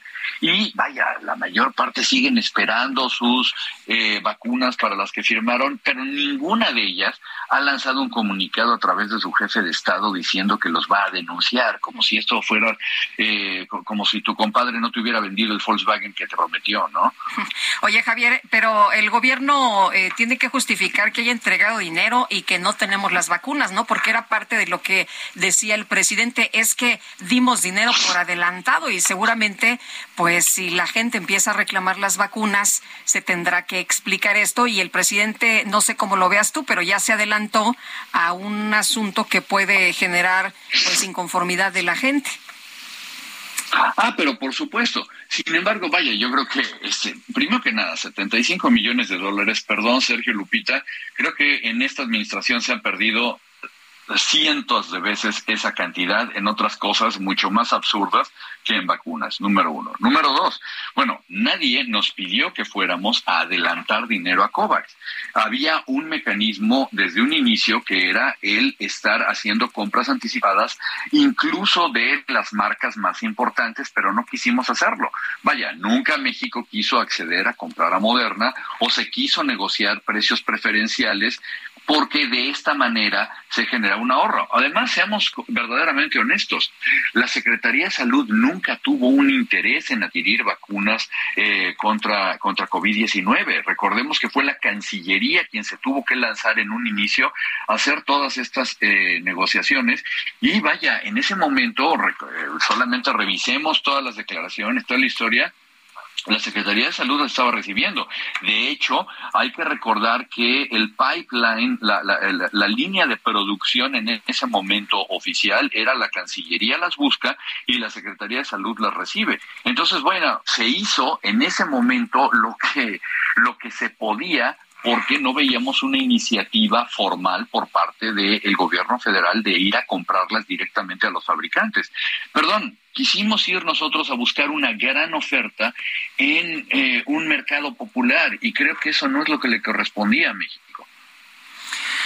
Bueno, pues Javier Tello, analista en políticas de salud, gracias por ayudarnos a entender este tema. Sergio Lupita, qué gusto saludarlos. Un abrazo. Igualmente, hasta luego, muy buenos días. Bueno, y vamos a continuar con la información. El exfiscal del estado de Guerrero, Iñaki Blanco, será citado por el Ministerio Público de la Fiscalía General de la República. Se investiga si cometió misiones en la investigación sobre la desaparición de los 43 normalistas de Ayotzinapa. Iñaki, como siempre, apreciamos mucho que puedas platicar con nosotros en este espacio. Muy buenos días. Buenos días, Sergio Lupita. Siempre un gusto estar con, ustedes. Oye, pues la primera pregunta, eh, ¿hubo omisiones en la investigación que tú hiciste sobre la desaparición de los normalistas? estimo yo que, no. Eh, en este sentido, quiero también aclarar, como seguramente ustedes tienen presente, no es la primera vez que, a mí me llaman a, comparecer para declarar por cuanto hace a, los hechos que a mí me constan. Eh, yo ya declaré en tres ocasiones, yo ya comparecí ante la Comisión para la Verdad y el Acceso a la Justicia. De igual manera, acudí a los llamados de las comisiones legislativas que se crearon en su momento a nivel federal y estatal. Eh, nuestro trabajo siempre se hizo en estricto apego a derecho y aquí también quiero ser muy enfático, Lupita. No es un trabajo de Iñaki Blanco, es un trabajo institucional, es un trabajo en el que intervinieron muchísimas personas, dos vicefiscales, directores generales, fiscales especiales, fiscales regionales, ministerios públicos, peritos y policías. No es el trabajo de Iñaki Blanco, repito, es un trabajo que deriva de acciones institucionales. Eh, Iñaki, parece que, que, el ánimo de las autoridades ha cambiado. Antes era perseguir a quienes cometieron el delito y ahora es perseguir a quienes investigaron el delito. ¿Te preocupa? No, Sergio, te repito, yo siempre he estado seguro de que mi proceder eh, estuvo pegado a derecho. Como tú sabes, mi carrera en el Ministerio Público no inicia en Guerrero. Yo trabajé también a nivel federal en los casos Colosio, Posadas Ocampo. Fui delegado de la Procuraduría General de la República, fui titular de secuestros en la y nunca se me inició siquiera un procedimiento administrativo. En consecuencia, estoy muy tranquilo, pero como tú bien dices, creo yo que en toda esta historia lo realmente importante es detener o encarcelar a quienes privaron de la libertad y desaparecieron a los jóvenes normalistas. Yo, al igual que otros servidores públicos en aquel entonces, buscamos cómo resolver el caso actuando conforme a derecho. A mí me parece que no debe permitirse, bajo ningún supuesto, que se imponga lo político sobre lo jurídico en perjuicio del derecho a la verdad y a la justicia. Iñaki, tú participaste en una reunión en la que se supone, pues, eh, se eh, armó este asunto de la verdad histórica con Jesús Murillo Caram, con eh, Ángel Aguirre Rivero, con otras personas que se han mencionado y que, por cierto, ya se deslindaron como Omar García Harfush. No, nunca recibí una instrucción en el sentido de encaminar o desviar la indagatoria. Nunca estuve presente en una reunión encabezada por el señor Murillo Cara en el que, se haya dado en esos términos, pero aquí hay un dato muy importante que me gustaría que ustedes eh, lo difundieran. Eh, como parte de las primeras diligencias que realizó el Ministerio Público a mi cargo, se detuvo a cuatro integrantes de los Guerreros Unidos y eso de hecho fue lo que propició que realizáramos un desglose hacia la Procuraduría General de la República y que ésta hiciera valer la facultad de atracción. Pero aquí lo importante es que esas declaraciones tienen mucho que ver con lo que hoy nos da a conocer la Comisión para la Verdad y el Acceso a la Justicia. ¿A qué me refiero? Ahí surgieron el nombre, eh, o el, más bien el seudónimo, el apodo del Chucky, el seudónimo del chino, el, el tema este de los peques o de los tilos, que tuvieron mucho que ver en el destino de los normalistas. Pero desde ahí también surge la versión de que los jóvenes fueron divididos, que existieron distintos grupos y que en consecuencia fueron conducidos a distintos lugares. Esto es, que había distintas rutas de desaparición. Si nosotros hubiésemos eh, actuado de una manera contraria a ellos, si nosotros hubiésemos consentido armar tal o cual eh, eh, versión de los hechos, pues hubiésemos actuado también en contra de lo que nosotros ya habíamos avanzado en el análisis, en el conocimiento del caso, destacando, reitero, lo que aportaron estos cuatro testigos. Eh, ¿qué, opinas de las acusaciones de tortura? Tengo entendido que en quienes tú detuviste no hubo acusaciones de tortura, pero hubo en los detenidos por la Procuraduría General de la República. ¿Pero qué opinas? ¿Hubo tortura e indicios de ello? Mira, desgraciadamente esto es lo que propicia un enrarecimiento, que se dice la indagatoria, que algunas de las pruebas obtenidas estén afectadas de nulidad. Eh, no podemos, debemos ser muy cuidadosos, Sergio, cuando hablamos de tortura, porque más allá de que se haya iniciado una investigación sobre el particular, lo cierto es que a la fecha no existen sentencias en ese sentido y que quienes estén acusados de haber incurrido en actos de esta naturaleza también tienen derecho a defenderse y también tienen derecho a hacer valer en su beneficio el principio de presunción de inocencia. Creo que aquí es muy delicado dar por hecho que se haya torturado sin que exista una sentencia, sin que exista una cosa juzgada y que haya eh, causado Estado la misma. Por lo que hace a nosotros, en efecto, yo siempre destaco el contenido del informe de la Oficina del Alto Comisionado de Naciones Unidas, titulado Doble Injusticia. En una de sus páginas se señala que los abusos de autoridad, que los actos de tortura comenzaron una vez que la Fiscalía de Guerrero dejó de conocer del caso. Eh, ¿me, puedes decir, Iñaki, o nos puedes comentar de manera breve eh, lo que piensas sobre lo que dijo Alejandro Encinas? Los normalistas desaparecidos en Ayotzinapa no están vivos. pues parece que están diciendo lo mismo que se había dicho desde el principio, ¿no? Justo, eh, coincido contigo. hemos platicado en distintos momentos y siempre he sostenido que el asunto está resuelto desde hace mucho tiempo. Esto es, que la autoría material e intelectual reside, radica en una organización delictiva conocida como los Guerreros Unidos, que contó con el auxilio de distintos cuerpos policiales a nivel municipal.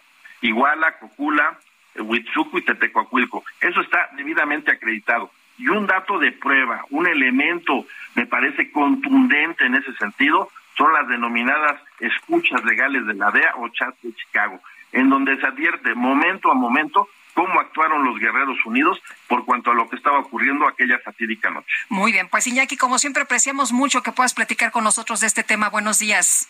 Buen día, si me lo permite, nada más concluir diciendo, todos y cada uno de los sujetos que detuvo la Fiscalía del Estado de Guerrero permanecen en la cárcel. En ninguno de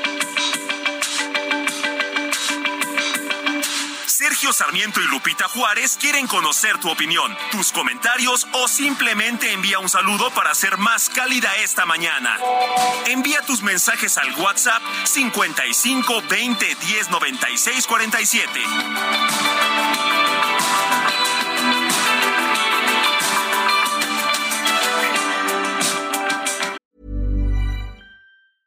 I'm Sandra, and I'm just the professional your small business was looking for. But you didn't hire me because you didn't use LinkedIn jobs. LinkedIn has professionals you can't find anywhere else, including those who aren't actively looking for a new job but might be open to the perfect role, like me. In a given month, over 70% of LinkedIn users don't visit other leading job sites. So if you're not looking on LinkedIn, you'll miss out on great candidates like Sandra. Start hiring professionals like a professional. Post your free job on linkedin.com/people today.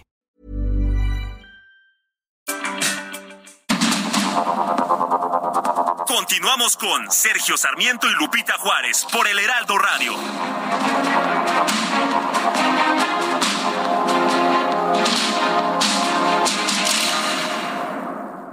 Lo mejor de México está en Soriana. Aprovecha que la uva Globo está a 19.80 el kilo. Sí, a solo 19.80 el kilo. Y lleva la papa blanca a 29.80 el kilo. Sí, a solo 29.80 el kilo. Martes y miércoles del campo de Soriana. Solo 23 y 24 de agosto. Aplica restricciones. Jaque Mate con Sergio Sarmiento.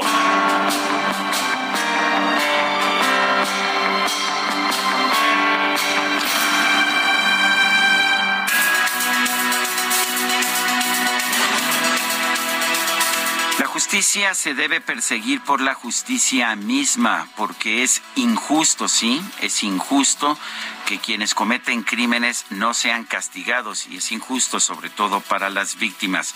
Desafortunadamente, con la manipulación política que hemos visto en el caso Iguala, ya poco importa castigar a quienes realmente cometieron el secuestro y el homicidio. Ya nadie quiere castigar a los integrantes de Guerreros Unidos porque de lo que se trata es de hacer una afirmación política, decir que fue el Estado aunque en realidad no haya pruebas que señalen que hubo una acción coordinada del Estado desde la presidencia hasta la presidencia municipal de Iguala, incluyendo por supuesto al ejército y a la marina para llevar a cabo este esta matanza de estudiantes que tuvo lugar en la noche del 26 al 27 de septiembre del 2014. Me preocupa que ya no hay ni siquiera eh, la intención de tratar de presentar la imagen de que se está tratando de hacer justicia. Lo que se está buscando es castigar a quienes el grupo que se llama el Movimiento de Ayotzinapa, que es un pequeño grupo de activistas políticos que no incluye a todos los padres de familia a propósito, sino quizás alrededor de unos 10, lo que están buscando es generar una posición política. Lo que deberíamos estar buscando es la justicia y me parece que Parte de ello estuvo en la llamada verdad histórica eh, que presentó en su momento la Procuraduría General de la República y mucho más en el informe de la Comisión Nacional de Derechos Humanos que se dio a conocer en 2018. En cambio, este nuevo informe de la Comisión ah, para la Verdad y la Justicia eh, de, Ayotzinapa, me parece que lo único que está tratando es de tener avances políticos y me parece que la política siempre termina por pervertir a la justicia. Yo soy Sergio Sarmiento y lo invito a reflexionar.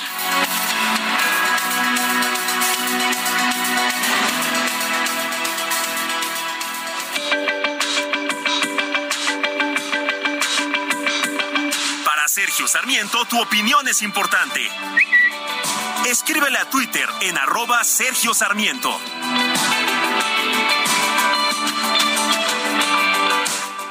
En Soriana encuentras la mayor calidad. Lleva pollo entero fresco a 38.90 el kilo. Sí, a solo 38.90 el kilo. O la carne molida de res especial 80-20 a 88.90 el kilo. Sí, a solo 88.90 el kilo. Soriana, la de todos los mexicanos. Agosto 24. Aplican restricciones.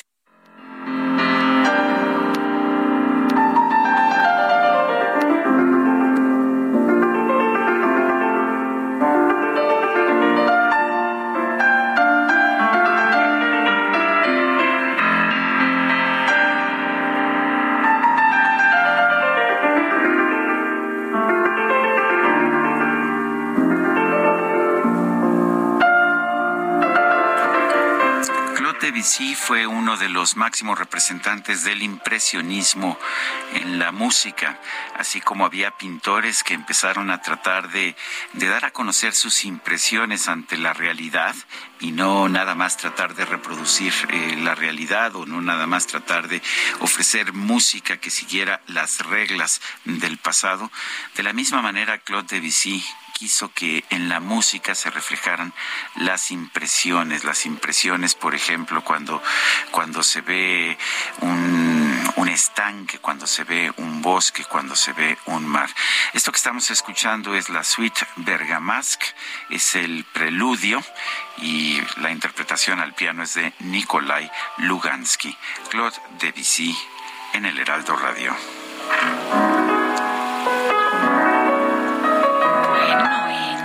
Vamos con esta bella música a los mensajes. Nos dice una persona de nuestro auditorio, Silvia Matías, es un placer escucharlos. Mi comentario en relación a la preocupación de la poca afluencia de agua a la presa Valle de Bravo que alimenta el sistema Cutzamala, pero que es por todos conocido los innumerables lagos, presas, bordos privados y clandestinos en diversas propiedades del municipio de Valle de Bravo, especialmente de políticos y personas influyentes. Pese a que se han denunciado al gobierno del Estado de México, no ha pasado nada. Quizá cuando ya no haya agua para enviar a la Ciudad de México, será entonces que tomen cartas en el asunto.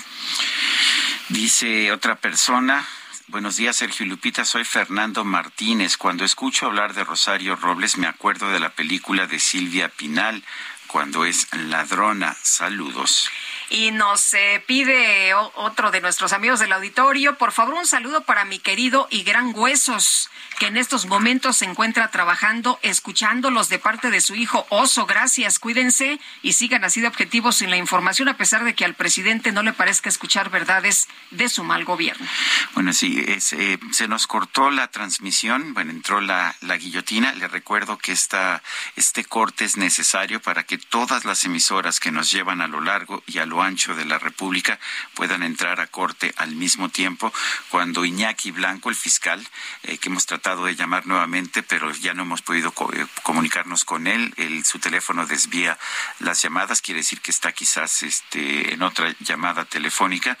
Bueno, lo que nos decía es que ninguno, ninguna de las detenciones que él hizo ha sido revertida hasta el momento y sí vale la pena, pues concluir con este, con este argumento que él nos quería comunicar.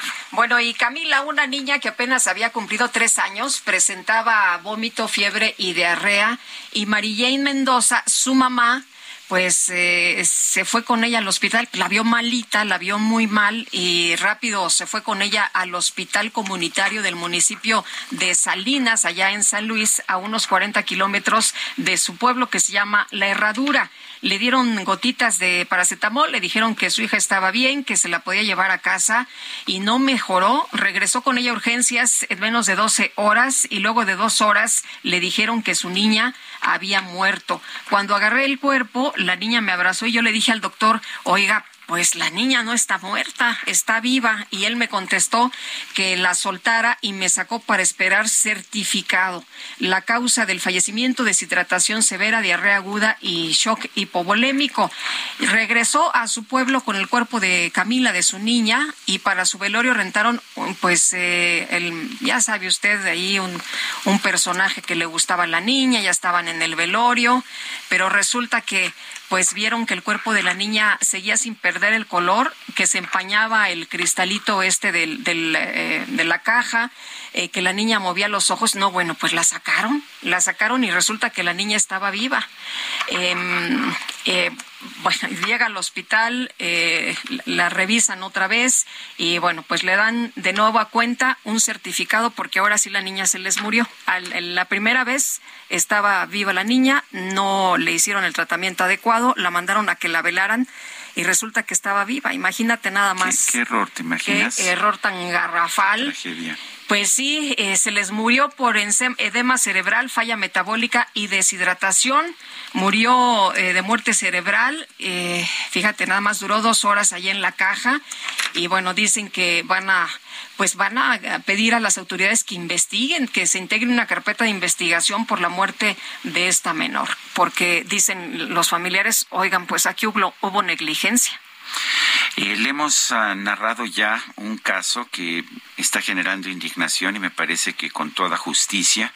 El viernes pasado fue encontrada sin vida en los separos de Salina Cruz, Oaxaca, eh, una, una joven, Abigail, eh, quien presuntamente se suicidó pero déjeme decirle que pues que hay muchas dudas acerca de cómo sucedieron las cosas y de y de que realmente se haya suicidado. Tenemos en la línea telefónica a José Luis Ay, él es padre de Abigail. Eh, don José Luis, cuéntenos exactamente por qué piensa usted que su hija no se suicidó. No, mi hija sí, este, eh, entró viva, ¿verdad? Y no puede ser que ella tomar esa determinación porque no tenía ningún motivo, ella no tenía ningún motivo para suicidarse. Sí, puesto que antes había pedido una torta y este se la llevaron, pero no dejaron que se la entreguen. Entonces, si quería una torta es porque ella tenía hambre y porque tenía ganas de vivir. Entonces no puede ser, ¿verdad? Que ella se haya suicidado. Don José Luis, don José Luis, ¿qué le dicen? ¿Por qué la llevaron a, los separos? ¿Por qué eh, detuvieron a su hija? Que fue una falla administrativa, ya que estaba ¿eh? una, falta administrativa. una falta administrativa. estaba este, pues discutiendo con su pareja, pero no era no era nada grave como todo, como toda pareja o todo matrimonio, pues no era nada grave.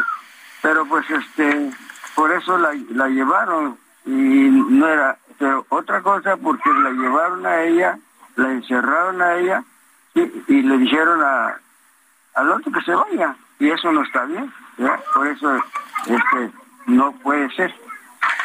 ¿Su, ¿Su hija no tenía depresiones? ¿Su hija no era una mujer triste? Mi hija estaba bien. Entonces, mi hija es una hermosura, mi hija es una persona que es risueña, sí, hija estaba bien, no había motivo, bueno, yo no había motivo, estaba perfectamente bien, en sus cinco cabales. José Luis, eh, cuando se la llevan detenida, tengo entendido que ella no quería ni siquiera que la subieran. Hay algunos eh, videos que muestran que ella se resistía que la subieran a la batea de, la patrulla. ¿Y qué pasa después de que llega a los separos? ¿Sabe usted, tiene usted alguna idea? ¿Cuándo se entera usted de que ella está ahí? Nada de eso, porque yo, yo estaba en mi casa. Todo eso pasó este, mientras yo estaba en mi casa. Entonces yo realmente no tengo todavía idea clara de cómo fue, cómo empezó, dónde le detuvieron, ¿verdad? No No sabía, no me notificaron nada, no me hablaron, no me informaron nada. Eh, ¿qué, va a pasar ahora? ¿Qué está haciendo usted? Eh, ¿Cómo está exigiendo justicia? Pues este, nosotros ahorita estamos presionando nada más para que nos entreguen todo la, este, la investigación, no, la autopsia ¿verdad? Que nos den los resultados, que nos digan qué, porque no vaya a ser que al rato nos este, eh, la enterremos y nos digan hay que desenterrarla, ¿sí?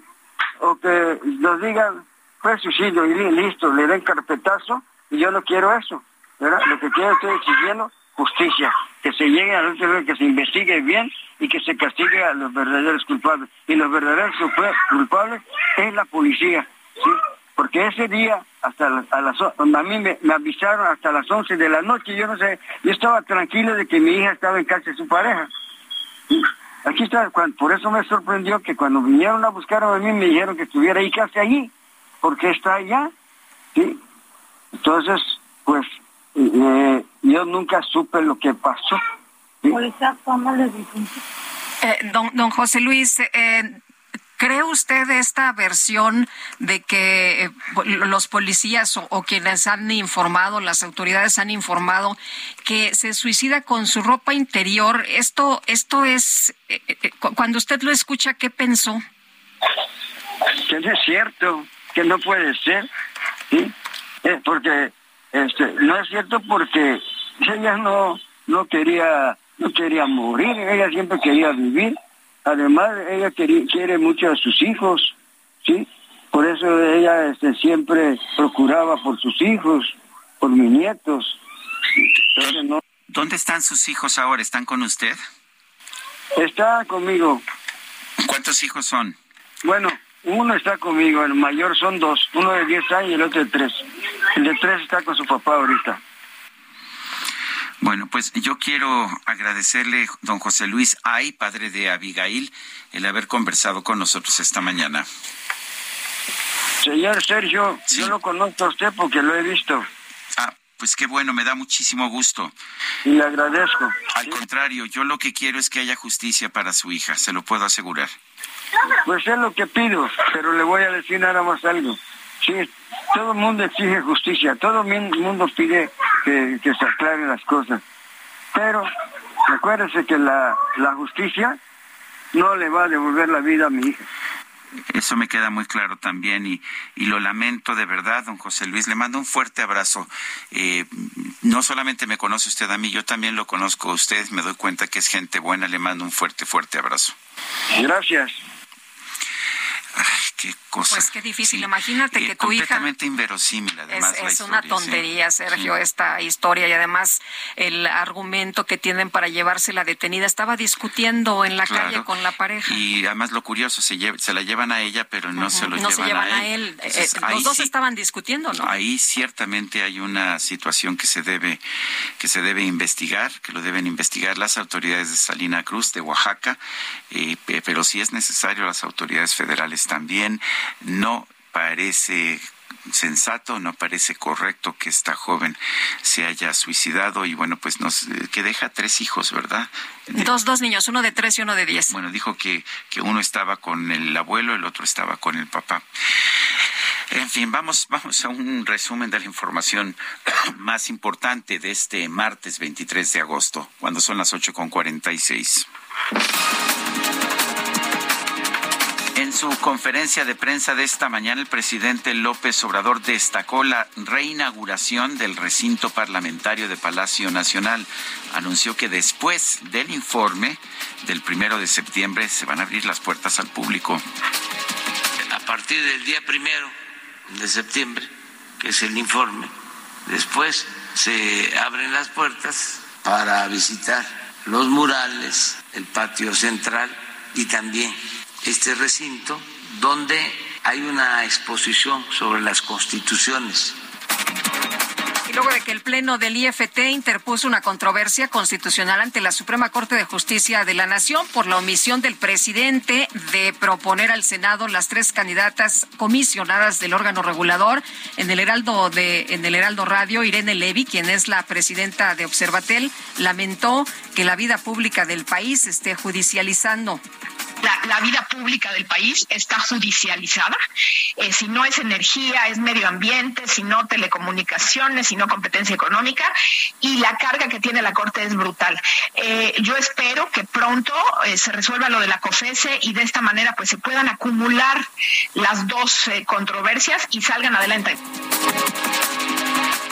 La Comisión de Defensa Nacional de la Cámara de Diputados va a discutir hoy una reforma para hacer obligatorio el servicio militar a las mujeres cuando cumplan 18 años. La propuesta fue presentada por la diputada de Morena, Laura Imelda Pérez Segura.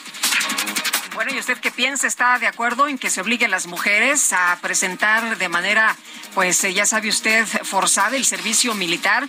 Janet Núñez, vicegobernadora de Florida, informó que el gobierno estatal enviará camiones con migrantes indocumentados a Delaware, el estado natal del presidente Joe Biden, esto como protesta contra su política fronteriza.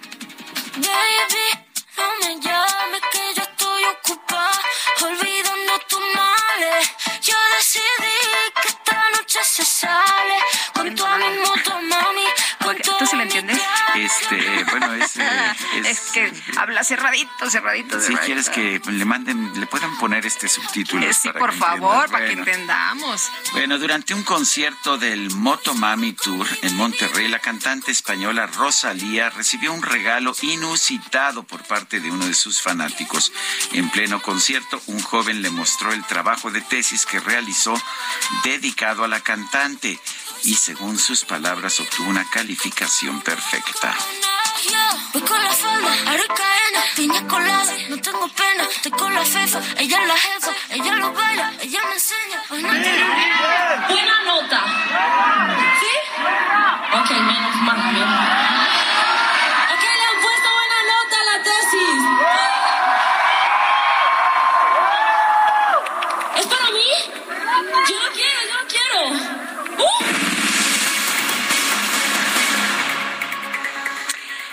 pues mañana se va a realizar el primer Congreso de Educación Financiera. Toma el control de tus finanzas y vamos a platicar con José Miguel Domínguez, director de Relaciones Institucionales de la Asociación de Bancos de México. José Miguel, gracias por platicar con nosotros, además de un tema pues del que todos deberíamos estar atentos. ¿Cómo estás? Buenos días. Lupita, mucho gusto saludarte a ti y hacerte buenos días al auditorio. Oye, cuéntanos de qué se trata, toma el control de tus finanzas y quiénes participan, qué, qué se va a enseñar y además, pues un tema en el que pocos ponen atención, ¿verdad? Pues lamentablemente sí, Lupita, y fíjate que es algo, las finanzas nos acompañan a lo largo de nuestra vida, hay un ciclo de vida financiero que todos tenemos, eh, que va desde los pequeñitos, cuando empiezan a dar sus primeros pasos a ahorrar, este, el especie o el monetario, eh, después los jóvenes que tienen necesidades pues, de, una tarjeta de crédito para los viajes, después viene la necesidad del coche, la casa, que no quieren eh, hacer una vida de pareja, y después cuando venimos a ver, pues tenemos que estar ya pensando a lo largo del tiempo en nuestro ahorro para el retiro, entonces pues sí, lo he resumido a grandes pasos y la educación financiera pues nos acompaña a lo largo de nuestra vida Y bueno, pues conscientes de ello, en la asociación hemos organizado este congreso precisamente para poder eh, divulgar información útil. Sabemos que tenemos un reto de poder transmitir consejos, y recomendaciones de manera muy clara, muy precisa, para que la gente pueda eh, ya en la práctica eh, tener una buena relación con su, con su dinero, con sus finanzas personales. Pues de esto trata este congreso, Lupita. Vamos a tener la, la fortuna de que nos acompañen eh, funcionarios de la Conducef, de la Secretaría de Hacienda, de los propios bancos, la directora general del Museo Interactivo de Economía, este, tenemos participantes del Centro para la Institución Financiera en Washington, eh, gente del Banco Mundial, también para ver un poquito lo que está haciendo en otras latitudes. Y bueno, pues este, esperamos que, ustedes y su auditorio nos puedan acompañar en este congreso que es, gratuito y que será pues vía eh, Zoom, vía redes sociales, pues para alcanzar a la mayor cantidad de gente posible. ¿Cómo se conecta uno a través de redes sociales? Este Sergio, gusto en saludarte. Sí, gracias. www.abn.org.mx, que es el web del ABN. Eh, ahí está la página de registro. O bien en, la cuenta de, Twitter de la ABN, es aso, este, arroba México. Ahí también pueden encontrarlo la información para para este, registrarse, Sergio. ¿Y cuándo es? ¿Cuándo es este este congreso? Es mañana, mañana a partir de las 9 de la mañana tendremos, este, ya sabes, el acto inaugural con, con Daniel Becker encabezándolo, el presidente de la asociación. Nos acompañarán eh, funcionarios de la Secretaría de Hacienda, eh, Oscar Rosado, presidente de la Conducef. Y pues bueno, pues estamos muy entusiasmados con, con esto, Sergio. La verdad, ustedes saben que eh, en, en, fechas recientes pues ha, habido mucha atención en los medios en cuanto a la necesidad de que la gente tenga mayor cuidado con su banca digital, con su banca electrónica, para no ser sorprendidos. Hay que ser muy cautelosos en el uso de, la banca, con toda la seguridad, pero sí ser cautelosos a quién le damos nuestros claves, nuestros accesos, dónde los escribimos, ¿no? Muy bien. Pues José Miguel, muchas gracias por invitarnos a este primer Congreso de Educación Financiera. Y bueno, pues eh, ahí ya están los datos para que nuestros amigos que estén interesados lo puedan, lo puedan eh, pues eh, llevar a cabo. Gracias, José Miguel. Muy buenos días. Al contrario, Lupita, a ti, Sergio, gracias por el espacio. Gracias. Son las ocho con cincuenta y tres minutos. Pues Aeroméxico le respondió al Procurador Federal del Consumidor, Ricardo Sheffield. Este, pues comentó ayer que la razón por la cual había retrasos de Aeroméxico era porque, pues, los pilotos y los sobrecargos de Aeroméxico son muy flojos y no se presentaban a trabajar. Y bueno, pues ya le respondió la aerolínea eh, y dice que entre julio y hasta este día la empresa tiene una puntualidad en las salidas del 81.3% y en las llegadas del 78.8%. Estos resultados, dice Aeroméxico, se encuentran cuatro puntos porcentuales por encima del promedio general de esa terminal aérea y 13 puntos porcentuales arriba de los otros dos principales operadores en esa estación. Eh, de manera que, pues, desmintió, desmintió al procurador del consumidor, Aeroméxico señaló que solo el 0.01% de sus vuelos programados en el verano no han operado, mientras que ha recibido una queja por cada 20 mil clientes. Son las 8 de la mañana con 54 minutos. Nosotros nos vamos a una pausa, pero regresamos en un momento más.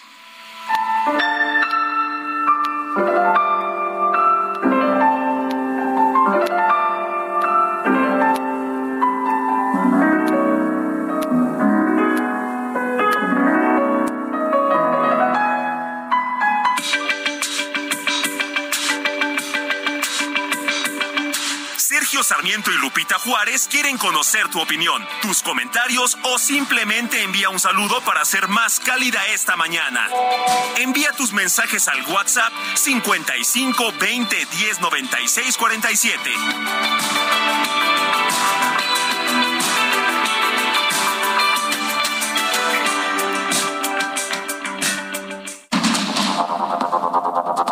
Continuamos con Sergio Sarmiento y Lupita Juárez por el Heraldo Radio.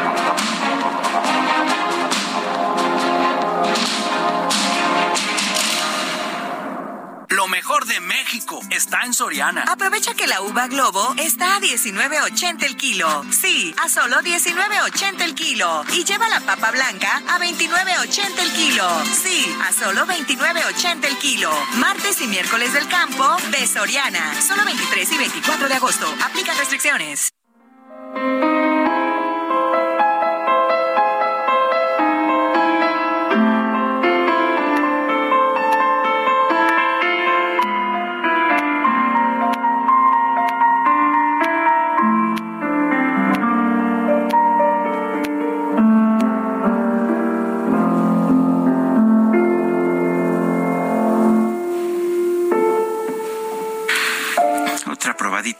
Música de Claude Debussy. Esto se llama Reverie en sueño o sueños. Es la interpretación de Jean-Yves Thibaudet.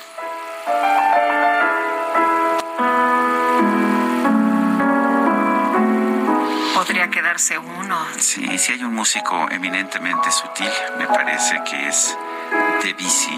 Podríamos seguirlo escuchando. Se escribe con U a propósito, Debussy, pero se pronuncia Debussy. Es con una, doble S, ¿no? eh, con doble S, sí, con doble S y Y al final, pero la, la U francesa se pronuncia como U, es una especie, va entre I y U. Oui. Mais oui. Mais oui. Sacré corps. Vamos a, a seguirle. On Ale, va- ale, ale. va continuar. On, on y va. On y On y va. va. Bueno, pues eh, dice Ross, no saben cómo los admiro. Si el gobierno fuera tan sincero y honesto como ustedes, otra cosa sería. Buenos días. Buenos días. Bueno, dice otra persona, muy bonita la música de Claude Debussy, era de la corriente impresionista, espero no haber dicho una tontería. Un saludo Francisco, 1955, sí, era de la corriente impresionista. Es una reacción que surge después del romanticismo ya en Europa, fines del siglo XIX. Y nos comenta Mario Medina esta mañana. Hola, muy buenos días. Saludos, Sergio Lupita, staff. Estoy muy molesto por el caso de la persona que dicen que se suicidó. Es una gran mentira de los policías y los MPs y sus mandos. Cárcel a todo ese grupo de inútiles. Justicia, justicia, justicia. Son las nueve de la mañana con tres minutos. Vamos con Mónica Reyes. Adelante, Mónica. Muy buenos días, ¿cómo están? Sergio Lupita, aquí estamos para platicarles, amigos, que solo en la Ciudad de México, un millón doscientas mil niñas y niños que estudian en escuelas públicas reciben mi beca para empezar. Aquí tus sueños crecen y el apoyo también. A partir de septiembre, el monto aumentará a 500 pesos en preescolar, 550 pesos para primaria y secundaria y 600 pesos en centros de atención múltiple. El apoyo para útiles y uniformes también aumenta. Llegó el día de regresar a la escuela con todo. Gobierno de la Ciudad de México, ciudad innovadora y de derechos. Regreso con ustedes. Muy buenos días, Lupita y Sergio. Muchas gracias, Mónica Reyes. Son las nueve con tres minutos.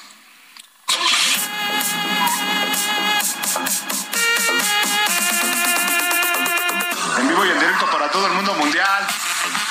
La micro deportiva. Cámara, pues va, ponga la música, hijo.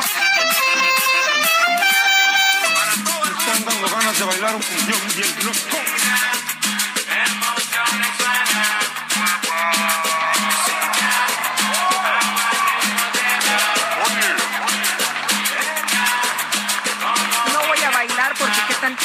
Critican como a Colosio. Mejor no, mejor no. Mi querido Julio Romero, ¿cómo te va? Muy buenos días. Muy bien, muy bien, Lupita, Sergio, muy buenos días, qué placer saludarles. Tú baila, no pasa Yo bailo, sí, ¿verdad? absolutamente nada. Total, total. Que hablen. Que se haga viral. Hablan de envidia. Que hablen, aunque hablen bien. Exactamente. Eh, creo que si tú bailas, sí lo harás bien. Pues espero, será- espero. Esa será la Julio. Oye, qué buena música la de la de la micro, ¿eh? Sí, sí, sí, tenemos al maestro Celso Piña, en paz descanse, nos acordamos de él. Eh, y así, así, ya saben cómo nos las gastamos en esta micro deportiva, que pues lo principal es que tiene, tiene ambiente. Dicen que mientras más corriente, más ambiente. y nosotros estamos Uy, no, entonces sí, sí. Eres, eres muy ambientoso, ¿verdad? Sí, sí damos, sí Demasiado. damos el ancho. Sí, efectivamente. Exactamente. Bueno, pues vamos a echar. ¿Qué tenemos, Ramírez? ¿Qué tenemos? Mañana, sin perder el tiempo, el día de hoy regresa la actividad del torneo de apertura con duelos adelantados de la fecha 16.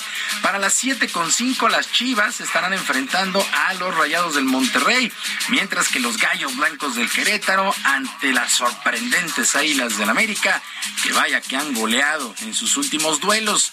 Eh, esta jornada 16 ya tiene dos resultados previos, el empate a uno entre Toluca y Puebla y el equipo de Juárez también 1-1 con San Luis. Están pues prácticamente metiendo con calzador las fechas para alcanzar a terminar el torneo y que la selección mexicana tenga una buena preparación de cara al Mundial de Qatar que arranca el próximo 20 de noviembre. Mientras tanto, continúan las molestias, continúan las molestias de Cruz Azul y Pumas luego de sus respectivas goleadas ante América y Santos el pasado fin de semana. Varios aficionados se dieron cita en la Noria para pues prácticamente encarar a los jugadores celestes como a Eric Lira, quien se comprometió a dejarlo todo en la cancha y a buscar una calificación al repechaje.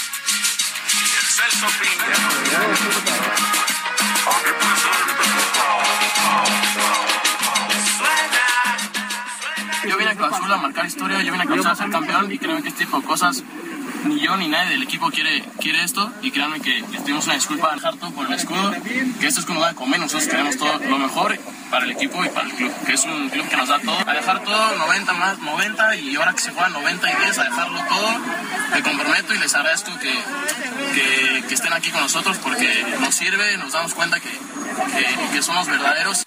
La cumbia se fue sana. Pues ahí están los aficionados o pseudoaficionados, diría yo, encarando y amenazando a los jugadores a la salida. Vamos, es que recordar. Oye, qué grave, ¿verdad? Esto es fútbol, no pasa nada. no es un juego, ¿no? Es un juego. Claro, o se claro. jubilan o los jubilamos y nosotros nos encargamos de ello. Oye, ¿qué es eso? Aventaron huevos a los carros de los jugadores. eh, pues sí, entendemos la molestia. Pero además se dicen fans del Cruz Azul, digo, pues ahora sí, imagínate, nosotros que somos fans de del Betis de este De los Browns de Cleveland, de los Browns ¿no? de Cleveland, pues no, imagínate. O de los Pumas, ¿no? No, pues, que- no, no que toques estamos, temas ¿no? sensibles, por favor. Sí, este. sí, la verdad es que sí, esto es sensible porque en Ciudad Universitaria ya comenzó a sonar el nombre de Ricardo el Tuca Ferretti para sustituir a Andrés Lilini en la dirección técnica. Bueno, por lo pronto el mismo Lilini ni se preocupa por esta situación, por el contrario, asegura que está enfocado en salir de la mala racha. La cumbia cienaguera que se baila suave sola. Vamos a bailar la cumbia. No me, no me preocuparon los de Jaime Lozano en su momento, que tengo una gran amistad con él y nos escribíamos, tampoco lo de cosas. No soy alguien perseguido. Si tiene que ocupar a alguien el puesto en su momento mejor que yo, bienvenido sea, porque yo a este club le debo mucho, tengo un gran cariño, una relación especial con toda esta gente, me han hecho ser lo que soy. Entonces, no, por favor, al contrario. Pumas, Pumas también es un desastre. El central mexicano Johan Vázquez se quedó en la banca para el equipo del Cremonese que perdió 1 por 0 ante la Roma en actividad de la fecha 2 de la Serie A del fútbol italiano. El inglés Chris Smiling logró la única anotación de este duelo con certero remate de cabeza. En otras cosas, el tenista alemán Alexander Zverev anunció de manera oficial que no participará en el abierto de los Estados Unidos, el cuarto y último Grand Slam de la temporada, y dará prioridad a su recuperación en el tobillo derecho después de ser operado. El número dos del mundo abandonó el abierto de Roland Garros por esta lesión y tuvo que ser intervenido y desde esa fecha no ha podido recuperarse al 100% y espera que regrese a las canchas, espera que regrese a las canchas a mediados de septiembre para disputar la Copa Davis con su país. Por cierto, el abierto de los Estados Unidos arranca el próximo lunes 29. No tendremos a Alexander Zverev.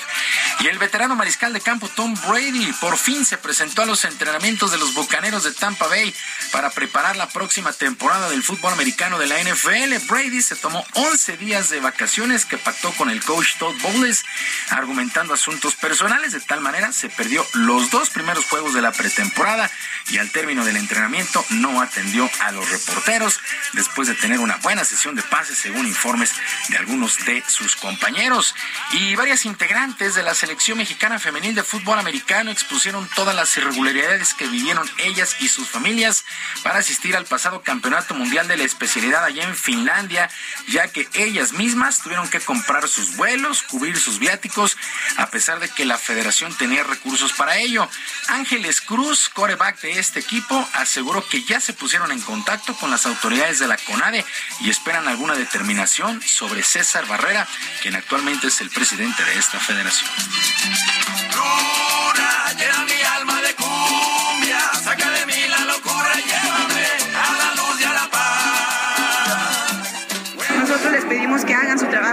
Bien su trabajo, como te comentamos, no estamos buscando la cabeza personal eh, de alguien, en este caso se llama César Barrera porque es el presidente de la federación. Sin embargo, si no está haciendo bien su trabajo, bueno, tiene que ser eh, reemplazado por alguien más que sí lo haga, que sí le cumpla a los atletas, que sí le cumpla al deporte, que sí le cumpla al fútbol americano en México.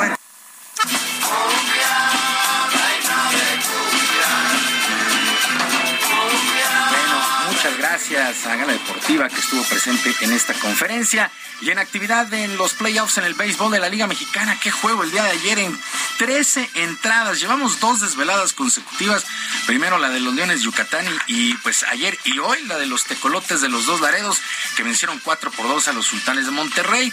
Monterrey todavía está adelante 2 a 1 en la serie, mientras que Monclova, los acereros, vencieron 11 por 7 a los Toros de Tijuana y también están adelante en la serie 2 a 1. Para el día de hoy se reanudan actividades en la zona sur. Los Leones de Yucatán estarán enfrentando a los Tigres con ventaja de 2 a 0 y los Diablos Rojos también 2 a 0 se meten al hermano Cerdán para enfrentar a los Pericos de Puebla. Series a ganar 4 de posibles 7 duelos.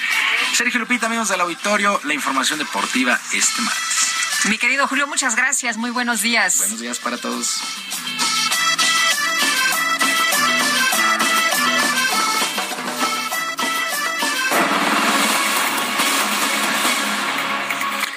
Bueno, y no, no lo veía yo desde el avión. Nos tocó la última vez que nos tocó. Veníamos volando. Él venía de las cosas divertidas de la vida, venía de la Champions. Yo venía de, de Davos, pero nos tocó, nos tocó allá en el avión a Alberto Lati y a mí volar ah, juntos. La verdad es que lo admiro mucho. Eh, siempre me, me ha gustado los deportes, todo el mundo lo sabe, lo sabe Julio Romero, lo sabe todo el mundo. Y me gusta el deporte no nada más por ser el deporte, creo que hay algo más allá en el deporte que pues que el simple que el simple deporte. Y Alberto Lati eh, siempre siempre nos ha dado esa ese conocimiento como cronista como me parece que tus crónicas Alberto son realmente sensacionales eh, llenas de, de sentido literario. Y ahora nos traes un trabajo completamente distinto, genios de Qatar. En primer lugar, Alberto, gracias por estar aquí con nosotros. Qué privilegio, Sergio, es un gusto, Julio, igualmente, Lupita. Hola, ¿cómo estás? Curioso, Hola, dice, hola. yo venía de lo divertido, tú venías de lo trascendente, ¿no? Pues no sé. bueno, ya no sabemos nada. Venía yo agotado y nos tocó también esperar como una hora las maletas, ¿no? O más, ya no sabemos si íbamos a la luna, si veníamos de París. Sí, bueno. Pues, eh, Pero es un privilegio estar contigo. Gracias por tus generosas palabras. Muy entusiasmado con este nuevo libro que bien dices algo distinto. Recuerdo que tuve el privilegio de charlar contigo cuando publiqué mi novela Aquí Boria. Es cierto. Que era un enfoque muy distinto, pero la Copa del Mundo está cerca y creo que es una gran ocasión para acercar a todos a los libros, ¿no? Si no lo hacemos a partir de lo que nos apasiona, a partir de lo que nos mueve, como para muchos es el fútbol, será difícil. Y este libro afortunadamente lleva dos semanitas girando por las principales librerías y ha empezado muy bien, Sergio. Alberto, ayer fui a comprar dos libros para mis sobrinos. Qué honor. De genios de Qatar. Y me gustó mucho, me gustó mucho la manera en que lo presentas, esta emoción que te da el saber, pues, cómo empezaron, qué tuvieron que pasar para llegar a donde están, cómo eran de niños. Y me llamó mucho la atención. Empiezas, por supuesto, por el gran Memo Ochoa y nos explicas cómo surge su pasión, pero también de Lewandowski, que dices, a ver, su papá desde que era chiquitito le puso Robert para que a nivel internacional todo mundo pudiera decir su nombre de manera fácil. Cuéntanos, por favor. Es como si hubieran dicho, le pongo Julio, Sergio, Lupita, para que en la radio suene bien. Porque el papá de Robert Lewandowski decía, él va a ser una estrella del deporte que elija. Y si le pongo un nombre muy polaco, no sé, Boxie, o esos nombres de muchas consonantes que se complican fuera del mundo eslavo, no va a funcionar. Robert. Y quedó como Robert y tuvo la desdicha de que su padre falleció por un cáncer brutal, muy veloz, y no alcanzó a ver a Robert debutar en primera división. Por eso a cada festejo de gol, esperemos que no lo recree cuando juegue contra México en el Mundial, Robert ve hacia el cielo y lo dedica a su señor padre, ¿no? Es uno de los futbolistas más destacados de los últimos años, pero como esa historia, Lupita, todas nos van demostrando que está en el futbolista, como está en el humano en cualquier rubro al que se dedique, sobreponerse, salir adelante, poner perseverancia. Es muy cómodo decir, es que con ese remate, ¿quién no? Para llegar a ese remate hubo mucho trabajo, hubo mucho arte de subsistencia, de resiliencia, y es lo que queremos demostrar con estos genios de Qatar. Oye, eh, a mí me encanta, me encanta tu sección que tienes en radio, donde dices que tú crees que el deporte es más allá que el deporte. Y vamos a tener un mundial un tanto complicado por el tema, el tema cultural, pero también vamos a tener un mundial donde nos debemos de sentirnos afortunados. Vamos a ser el último mundial de Messi. Vamos a ver a Lewandowski en su máximo esplendor. Vamos a ver a Neymar. Vamos a ver a muchas estrellas, pero a mí en lo particular me llama la atención Messi. Es su último mundial y su última oportunidad de ganarlo con Argentina y de compararse con Diego Armando Maradona. Primero, Julio, sí, el fútbol es mucho más allá y por eso, para este libro Genios de Qatar, me permití compartir de entrada una larga crónica de lo que es recorrer Qatar. Y el momento que iba a Qatar tuvo sus primeras elecciones al Parlamento, la Shura, meses atrás, no significa que el emir vaya a ser como la reina de Inglaterra y su gobierno sea simbólico, no, va a ser totalitario porque es la, una, una monarquía absoluta. Lo que iba a Qatar en muchos sentidos con la inclusión de mujeres, ya hay muchas ministras de gobierno, por ejemplo, son tres en total, mujeres, duplica las mujeres a los hombres en títulos de posgrado. Por eso dediqué una crónica a esto. En relación con Messi, Julio, eh, muchos me preguntan, ¿y por qué Messi, Cristiano, Modric? Porque están en el hermano mayor de este libro, que es Cien genios del balón, en el que trato las 100 máximas figuras del fútbol de la misma manera. Si es un mundial afortunado y puede haber algo que beneficie al nivel, así como nos saca un poquito de onda decir, ¿cómo un mundial en noviembre? Normalmente esto es en junio, siempre ha sido en junio, pero al mismo tiempo podrán llegar en mejor forma, porque en junio llegaban con las piernas extenuadas luego de 65 partidos de temporada europea y esta vez llegarán más frescos. Creo que en cuanto a nivel, sí será un buen mundial, Julio. Definitivo. ¿Te sigue? ¿Cuántos mundiales ha sido? ¿Ha sido cinco, me parece? Sí, será el sexto, Sergio. ¿Te sigue emocionando? Como el primero. Ah, sí. Eh, eh, es muy curioso que cuando empezaba yo decía, yo, yo con ir a un mundial, yo, yo con eso ya estoy.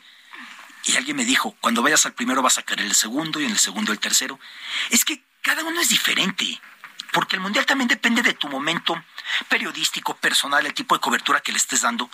Y en un país con los retos que supone Qatar, que es una ciudad-estado, los mundiales son en países, imagínate tú. Venimos de un mundial en Rusia que fue hasta Siberia, en Ekaterimburgo, y que fue al Báltico, en eh, Kaliningrado, y que fue por todos lados. Esta vez es en una ciudad-estado, te dicen, no, ese estadio está hasta Al-Jor. Al-Jor está a 35 minutos de Doha. No, hombre, el otro está hasta Al-Wakra. Ahí fueron 20 minutos de Doha. Qatar es muy, es, Doha y poco más que eso. Y, bueno, además eh, el libro tiene información que de, lo que estás ahorita comentando, de, información de geografía, información, y, es muy muy rico leerlo. Eh, eh, la verdad, Alberto, está muy bien hecho y las ilustraciones también son muy bonitas. Yo, repito mucho, Lupita, que si no les late cómo escribo, por las ilustraciones de Barlete Cósmico, valió la pena, no se molesten en leerme. No, no, la verdad es que estos muchachos tienen un trabajo muy especial, muy corte manga japonés, son ilustraciones con mucha vida. Y tienen ellos una obsesión que me encanta. Antes de ilustrar un capítulo me piden leer cómo lo escribí porque de lo que yo coloco ellos sacan más elementos para desarrollarlo, ¿no? Y así funcionó también con ellos, hice 100 dioses del Olimpo, en el que colocamos a los y las mejores atletas olímpicos, olímpicas, también con sus ilustraciones, y creo que su trabajo sí es vital. Ya en la portada misma, me parece que queda claro eso, ¿no, Lupita? Que aparecen Neymar, Lewandowski, Ochoa, Kevin De Bruyne y Kylian Mbappé. Sí, la verdad es que yo insisto, van a ser, va, a ser un mundial de, muchas figuras, va a ser un mundial, eh, arrancaba complicado, ¿no? Tres, cuatro de la mañana, pero no tan complicado como lo fue el 2002, ¿no? Oye, eh, Beto, me supongo que tu trabajo será igual que los otros, ¿no? De enseñarnos la otra cara, la otra cara del mundial, porque para los deportes hay otros comentaristas más, pero para Y que lo pueden hacer mucho mejor que yo, dicho no lo sé. Todo respeto. la verdad es que no, pero eh, me parece que eh, enseñar la otra cara del mundial ha sido una de tus características y suponemos que nos vas a enseñar lo mismo ahora en Qatar, ¿no? Y dado el tamaño de Qatar, Julio, y dado que el país de independencia apenas va a cumplir 51 años, la familia Thani, la familia del Emir, no llegó a Qatar hace más de 220 años, cosas así, eran comerciantes de perlas, y de ahí vino el emporio del que saltaron a controlar las tribus y hacerse de esa península. Dada esa poca antigüedad y esa escasa historia, me estoy también centrando mucho en el mundo árabe en general. Me interesa mucho a mí quitar estigmas, quitar prejuicios. O sea, no, si yo coloco en mis piezas algo de explicación sobre el Islam, no es una, un afán evangelista, no, yo de hecho no soy musulmán, remotamente soy judío, para colmo. Pero me parece que el fútbol también es una ocasión de quitar telarañas y de acercarnos y de entender por qué. Y no por explicar yo por qué una mujer va con el rostro cubierto con un burka, que incluso los ojos llevan una malla por delante, yo estoy justificando que esté bien o mal, simplemente explico los orígenes religiosos de esto y sí, Julio, es parte de lo que buscamos para esta cobertura, esa apertura a todo el mundo árabe porque es un mundial histórico por primera vez en un país árabe y musulmán. ¿Crees que será difícil esta cobertura para todos los medios que vayan? Será difícil en un sentido, que al ser todo en el mismo en la misma ciudad habrá una movilidad muy caótica. O sea, la buena para el aficionado es no tendrán que tomar aviones y cambiar de hotel durante el Mundial. Pero al mismo tiempo yo me temo por cómo pueda funcionar un país de dos millones de habitantes que va a recibir en el Mundial un millón más. O sea, es, como si México recibe para un Mundial 60 millones de personas en un mes. No, no, no sabemos cómo puede ser. Y esto es una sola ciudad. Por eso sí me temo, Julio. Eh, yo de mi parte, la última, ¿quién crees que hoy por hoy sea el mejor futbolista del mundo? Karim Benzema, sin lugar a dudas. O sea, hay veces que el debate se va complicando. Esta vez no. Thibaut Courtois tiene muchos méritos. La pasada final de la Champions, tras la que tuve el privilegio de ver Sergio. bueno, es que paró todo en esa final. En, esa Champions. Paró todo. Aunque siempre hay un juicio muy diferente en relación con un portero y quizá un tanto injusto. O sea, ¿qué tiene que hacer un portero para que lo consideremos igual, no? Pero regresando, yo creo que Karim Benzema hoy es el mejor futbolista del planeta. Mm. Pues yo quiero agradecerte, Alberto Lati, el invitarnos a leer Genios de Qatar, una, pues es de niños a cracks, que nos ofrece esta visión de estos niños que después se convierten en los grandes jugadores de fútbol, con las ilustraciones de Barrilete Cósmico. La verdad es que es una obra muy distinta y yo creo que nos viene muy bien para conocer a los que serán los grandes protagonistas de Qatar. Muchas gracias, Alberto. Qué honor, solamente que la gente sepa que está en las principales librerías, está en digital, está en audiolibro y que son ejemplos de tenacidad porque son ejemplos de cómo salieron y sobrepusieron a todo. Un privilegio estar con ustedes. Gracias. Muchas gracias, Alberto. Qué gusto verte. Son las nueve de la mañana con 22 minutos.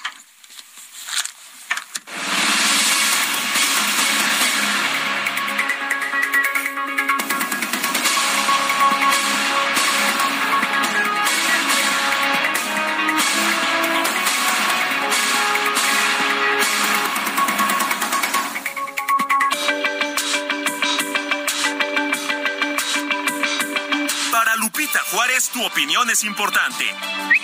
Síguela en arroba Lupita Juárez H.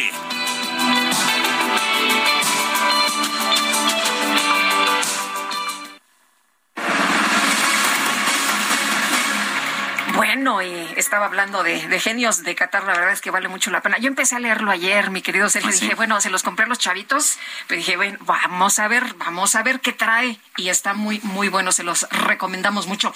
Oye, Anthony Fauci, el principal experto en enfermedades infecciosas en Estados Unidos, que saltó a la fama inesperadamente durante la pandemia, dejará el cargo a finales de año. ¿Te acuerdas las caras que hacía cuando el presidente, expresidente Trump hablaba? Decía sus tonterías. Ay, hablaba puras sandeces y decía Fauci, así nada más se tapaba la cara y decía así, ay, no, no, bueno, este ya va a dar su opinión. Bueno, Fauci, el principal asesor médico del presidente Joe Biden, concluirá una carrera histórica en la que asesoró a siete presidentes. Eh, se dio a conocer que pues planeaba retirarse al final del mandato actual de Biden y dijo que dejará estos puestos en diciembre de este año para seguir el próximo capítulo de su carrera. Ya tiene 81 años, ¿eh? Este, y, bueno, pues se dio a dar, eh, se dio a, conocer el día de ayer esta información, dijo que ha sido un honor de toda una vida dedicada precisamente a estos temas, que está muy orgulloso de estos logros. Vamos a una pausa y regresamos.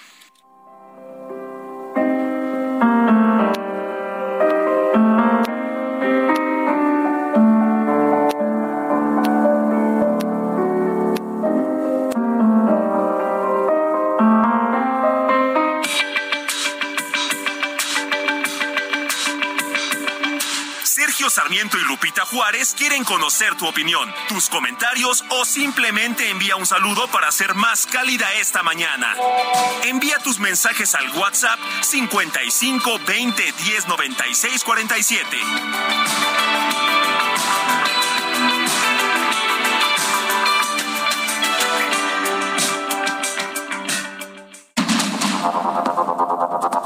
Continuamos con Sergio Sarmiento y Lupita Juárez por el Heraldo Radio.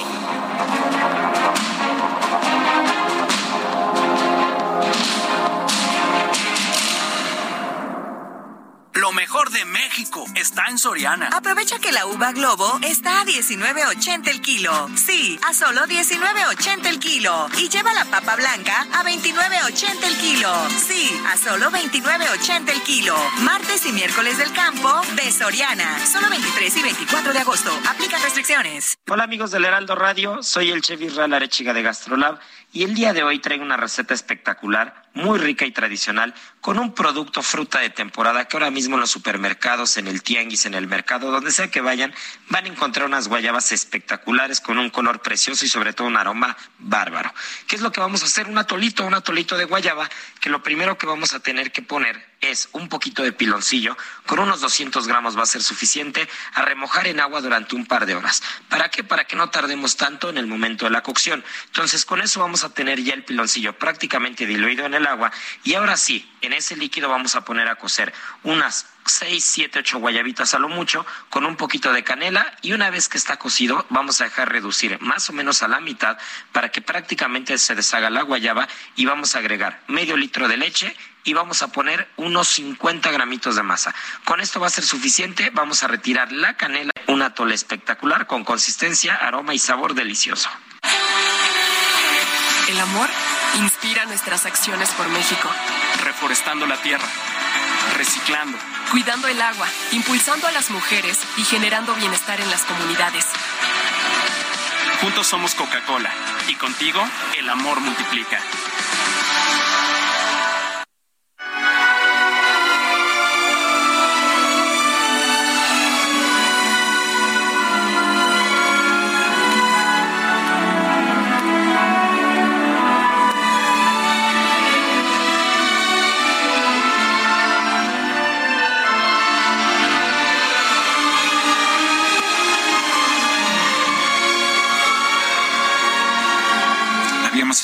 Escuchando muchas interpretaciones en piano de la música de Claude Debussy, por eso escogí ahora para este momento este preludio a la siesta de un fauno, una de las mejores obras orquestales de Debussy. Eh, no sé cuál sea la orquesta, no sé si me puedan decir, pero la dirección es de Pierre Boulez, uno de los grandes directores y compositores de Francia. Preludio a la siesta de un fauno.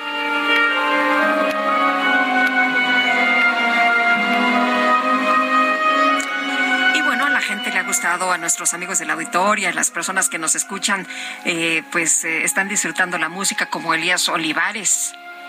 Y dice otra persona, inteligente y atinada reflexión de Sergio, como suele hacerlo, ¿por qué la gente no puede ver algo así de claro? Saludos, JL Córdoba. No sé si se refiere a mi jaque mate, quizás, ¿verdad? Puede ser. Y un saludo si el gobierno detiene a un alto funcionario anterior y es suelto después de unos años, es culpa del gobierno. Si detienen a un ratero o a un arco, en unos años también están libres, es culpa del gobierno. Los invito a reflexionar sobre esto atentamente, Guillermo nos dice. Eh, Sergio y Lupita, ¿pueden repetir el nombre del libro de Alberto Lati? Con mucho gusto. Claro que sí, nos lo pregunta Hilda Meneses. El nombre del libro es Genios de Qatar de niños a cracks y las ilustraciones de Barrilete Cósmico es una obra publicada por Plan B así se llama la editorial, a la interpretación que estábamos escuchando de, de la siesta de un fauno es de Pierre Boulez, por supuesto en la batuta, pero es la New bueno, me dicen que es la New Philharmonia Orchestra y después me ponen que es la Cleveland Orchestra. Son dos distintas. Las dos, las, Sí, pero ¿cuál está en el? Me dicen que las dos están en el disco, pero solamente una, puede estar tocando. Sí. Bueno, no importa. Es la dirección de Pierre de Pierre Boulet.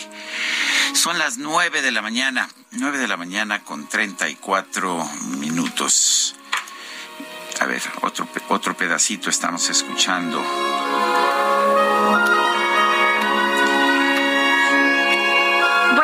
Y vámonos con eh, información que es, eh, ahora sí que es vital, es vital. La Universidad Nacional Autónoma de México y Agua Capital publicaron un documento que se llama Perspectivas del Agua en México, propuestas hacia la seguridad hídrica. Y vamos a platicar con Eduardo Vázquez, director ejecutivo de Aguas Capital, Fondo de Agua de la Ciudad de México. Eduardo, muchas gracias. ¿Cómo estás? Muy buenos días. Lupita, muy buenos días, muchas gracias. Gracias por la oportunidad de participar en este espacio y un saludo a todo tu auditorio. Oye, pues estamos viendo situaciones muy graves porque no hay agua, por ejemplo, lo que ha estado ocurriendo en Monterrey y lo que vemos de manera cotidiana es eh, pues que eh, en el futuro vamos a, si no nos ponemos las pilas, vamos a tener problemas muy graves. De hecho, eh, hay datos que ustedes también dan a conocer en el que señalan que hay millones de personas sin acceso al agua, por lo pronto seis millones de personas sin acceso al agua. Eduardo, eh, ¿qué es lo que se puede hacer para dotar de agua a quienes no tienen y cómo nos podemos preparar ante lo que se viene, ante el futuro? Es correcto y, qué bueno que lo mencionan justamente eh, en este entorno que estamos viviendo tan complejo. Importante señalarlo que en distintas partes de la República, particularmente en el norte del país en este año, pero no solamente en México, es un fenómeno que se está presentando ya de manera vigente y con impactos significativos en múltiples partes del mundo. En el caso de nuestro país, efectivamente hay 6 millones de personas sin acceso a agua potable, 11 millones sin acceso a agua sin acceso a saneamiento.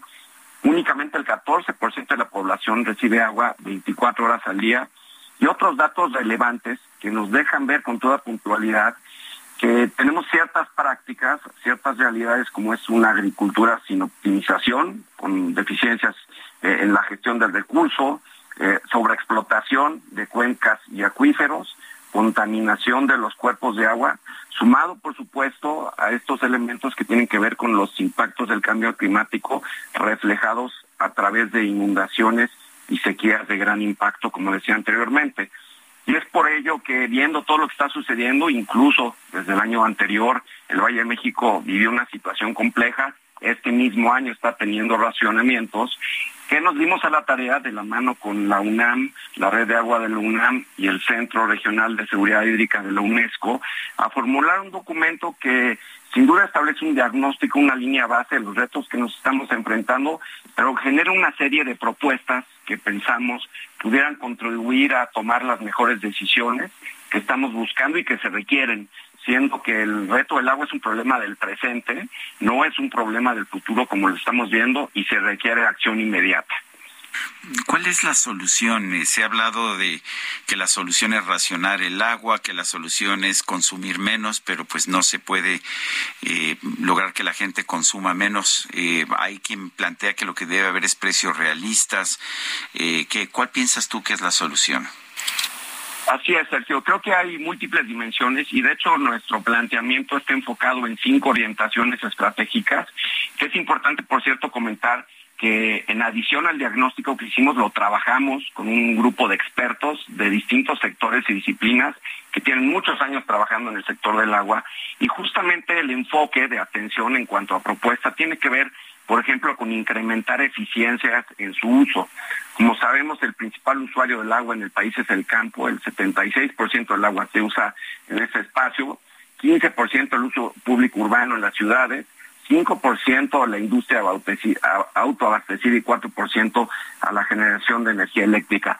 Ahí encontramos, especialmente en el plano del campo, un área de oportunidad significativa para generar eficiencias a través de la tecnificación del riego, la reconversión de cultivos, que pudieran liberar volúmenes significativos para consumo en los demás usos.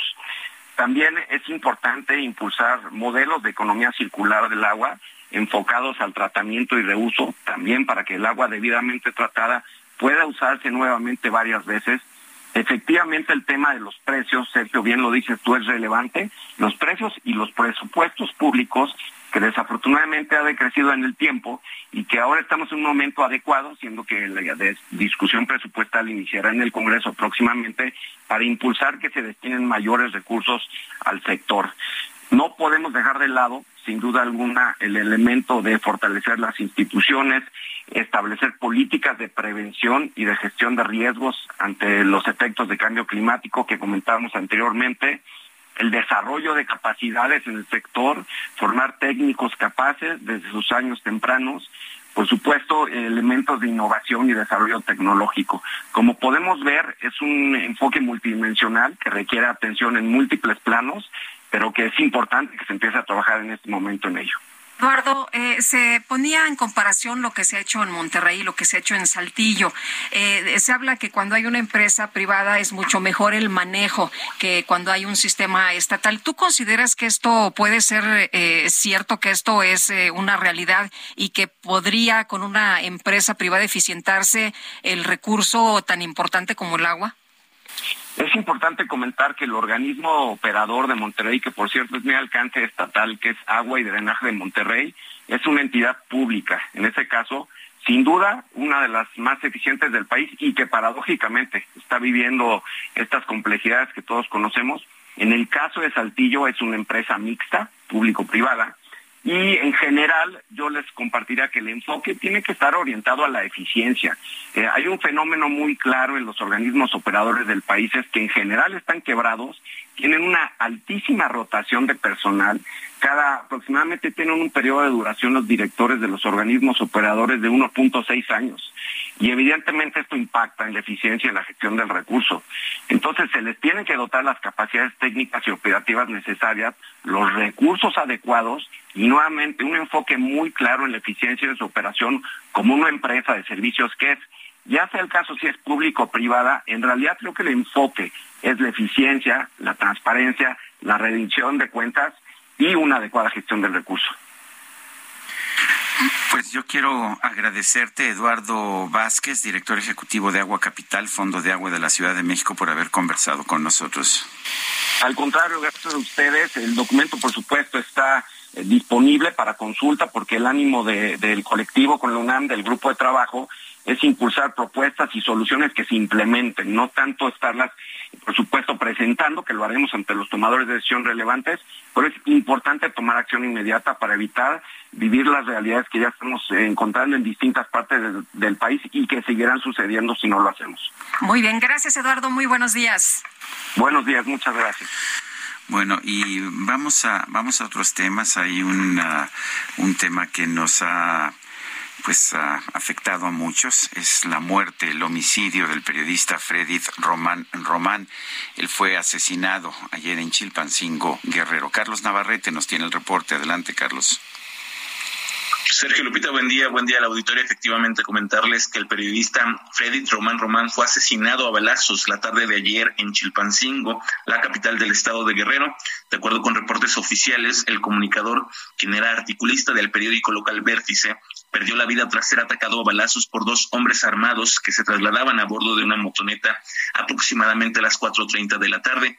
El cuerpo de la víctima quedó dentro de un automóvil de su propiedad frente a su domicilio ubicado en la calle Valerio Trujano de la colonia Progreso, muy cerca del centro de Chilpancingo y a escasos metros de las instalaciones de la 35 zona militar.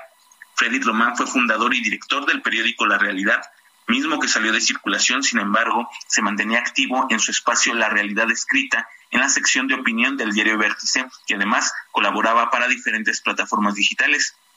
El lugar de los hechos fue acordonado por agentes de la Policía Ministerial, mientras peritos de la Fiscalía General del Estado realizaron las diligencias correspondientes.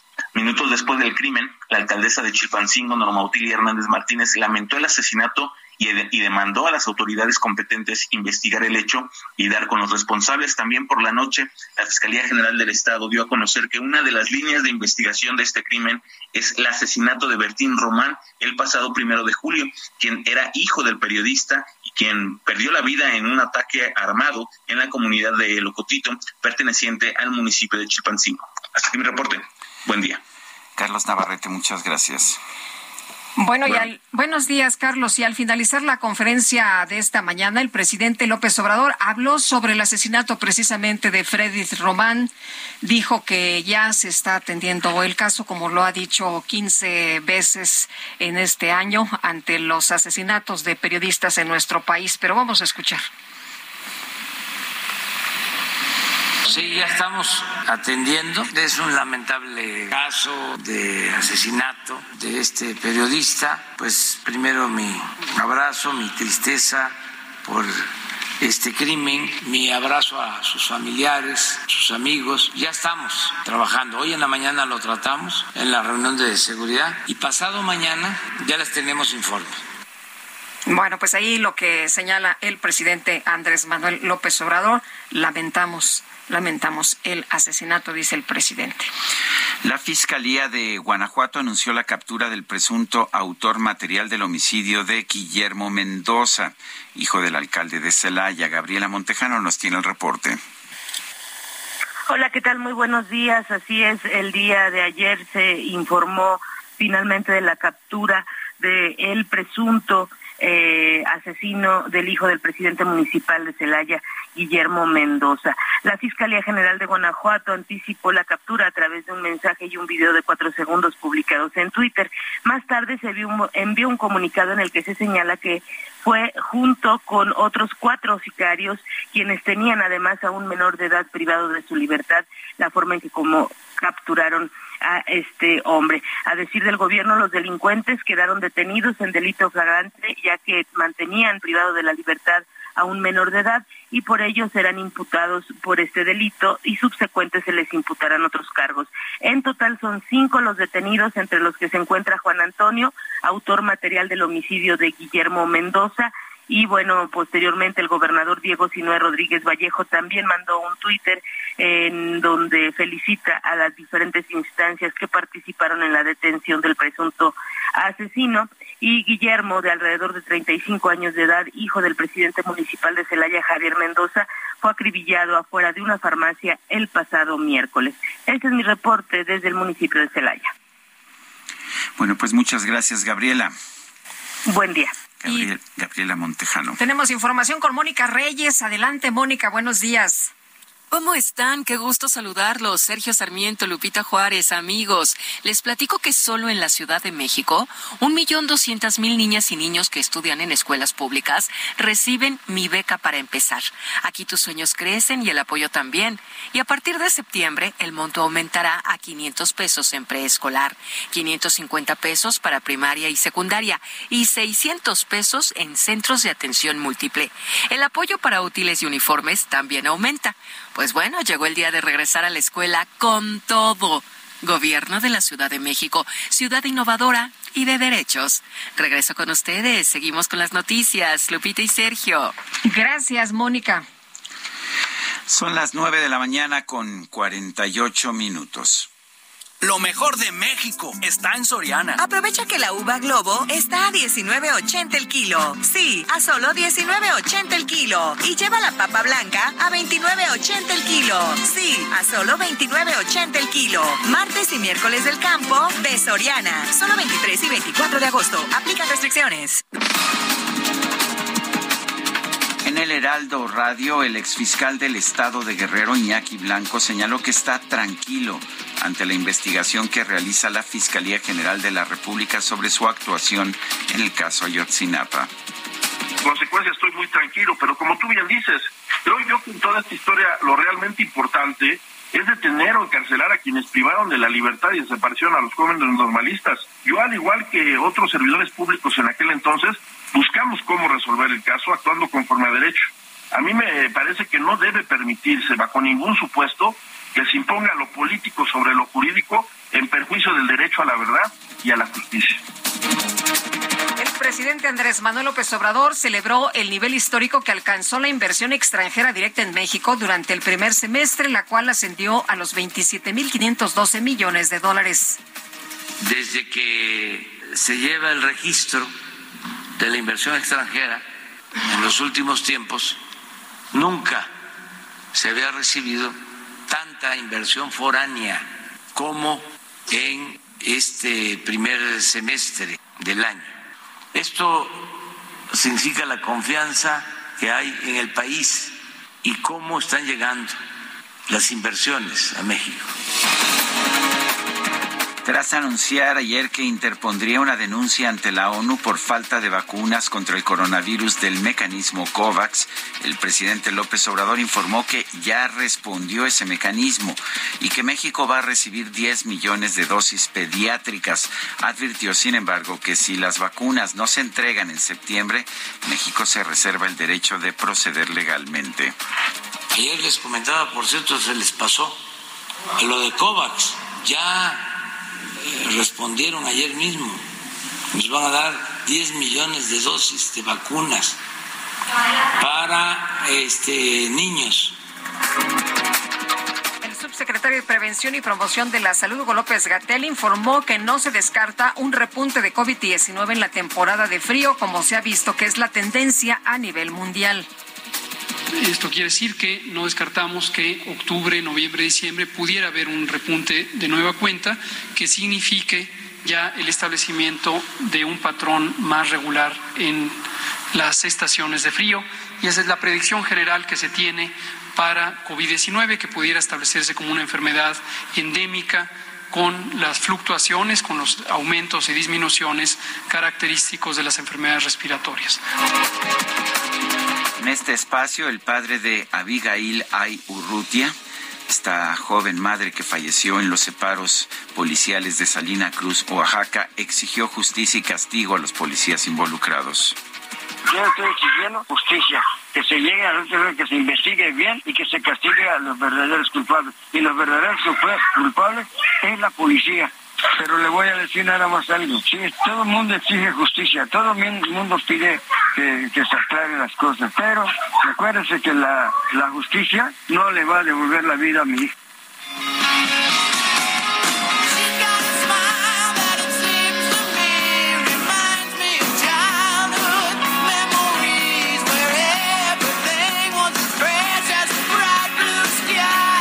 Redes sociales se hizo viral una barda publicitaria al estilo grupero que anunciaba el gran bailazo de Guns N' Roses en la feria de Xmactuil en Mérida, Yucatán. Muchos pensaron que era una broma, pero en redes sociales, ¿qué creen ustedes? La banda confirmó su participación preguntando si Mérida estaba lista para el gran bailazo.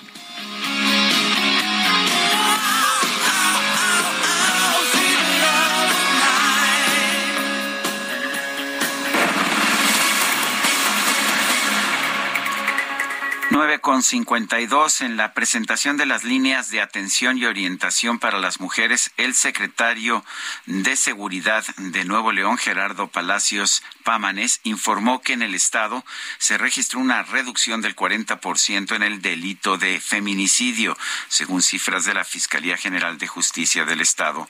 El funcionario estatal señaló que esto se debe a la estrecha coordinación con las policías municipales, por lo que la respuesta a los llamados de emergencia es más pronta y oportuna.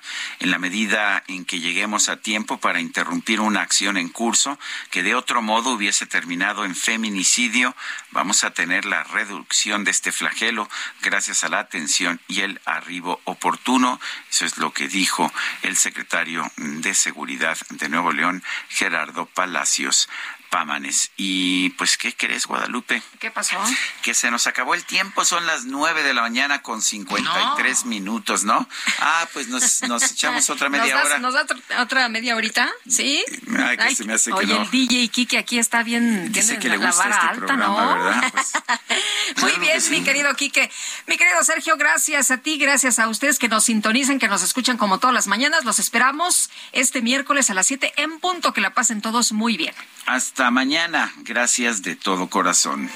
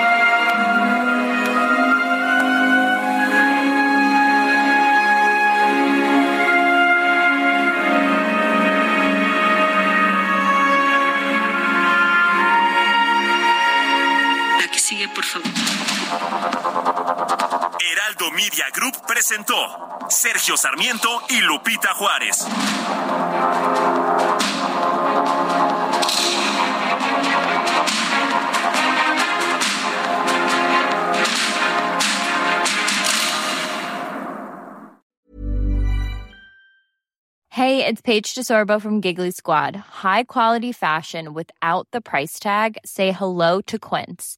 I'm snagging high-end essentials like cozy cashmere sweaters, sleek leather jackets, fine jewelry, and so much more. With Quince being 50 to 80% less than similar brands. And they partner with factories that prioritize safe, ethical, and responsible manufacturing. I love that. Luxury quality within reach. Go to quince.com slash style to get free shipping and 365 day returns on your next order. Quince.com slash style.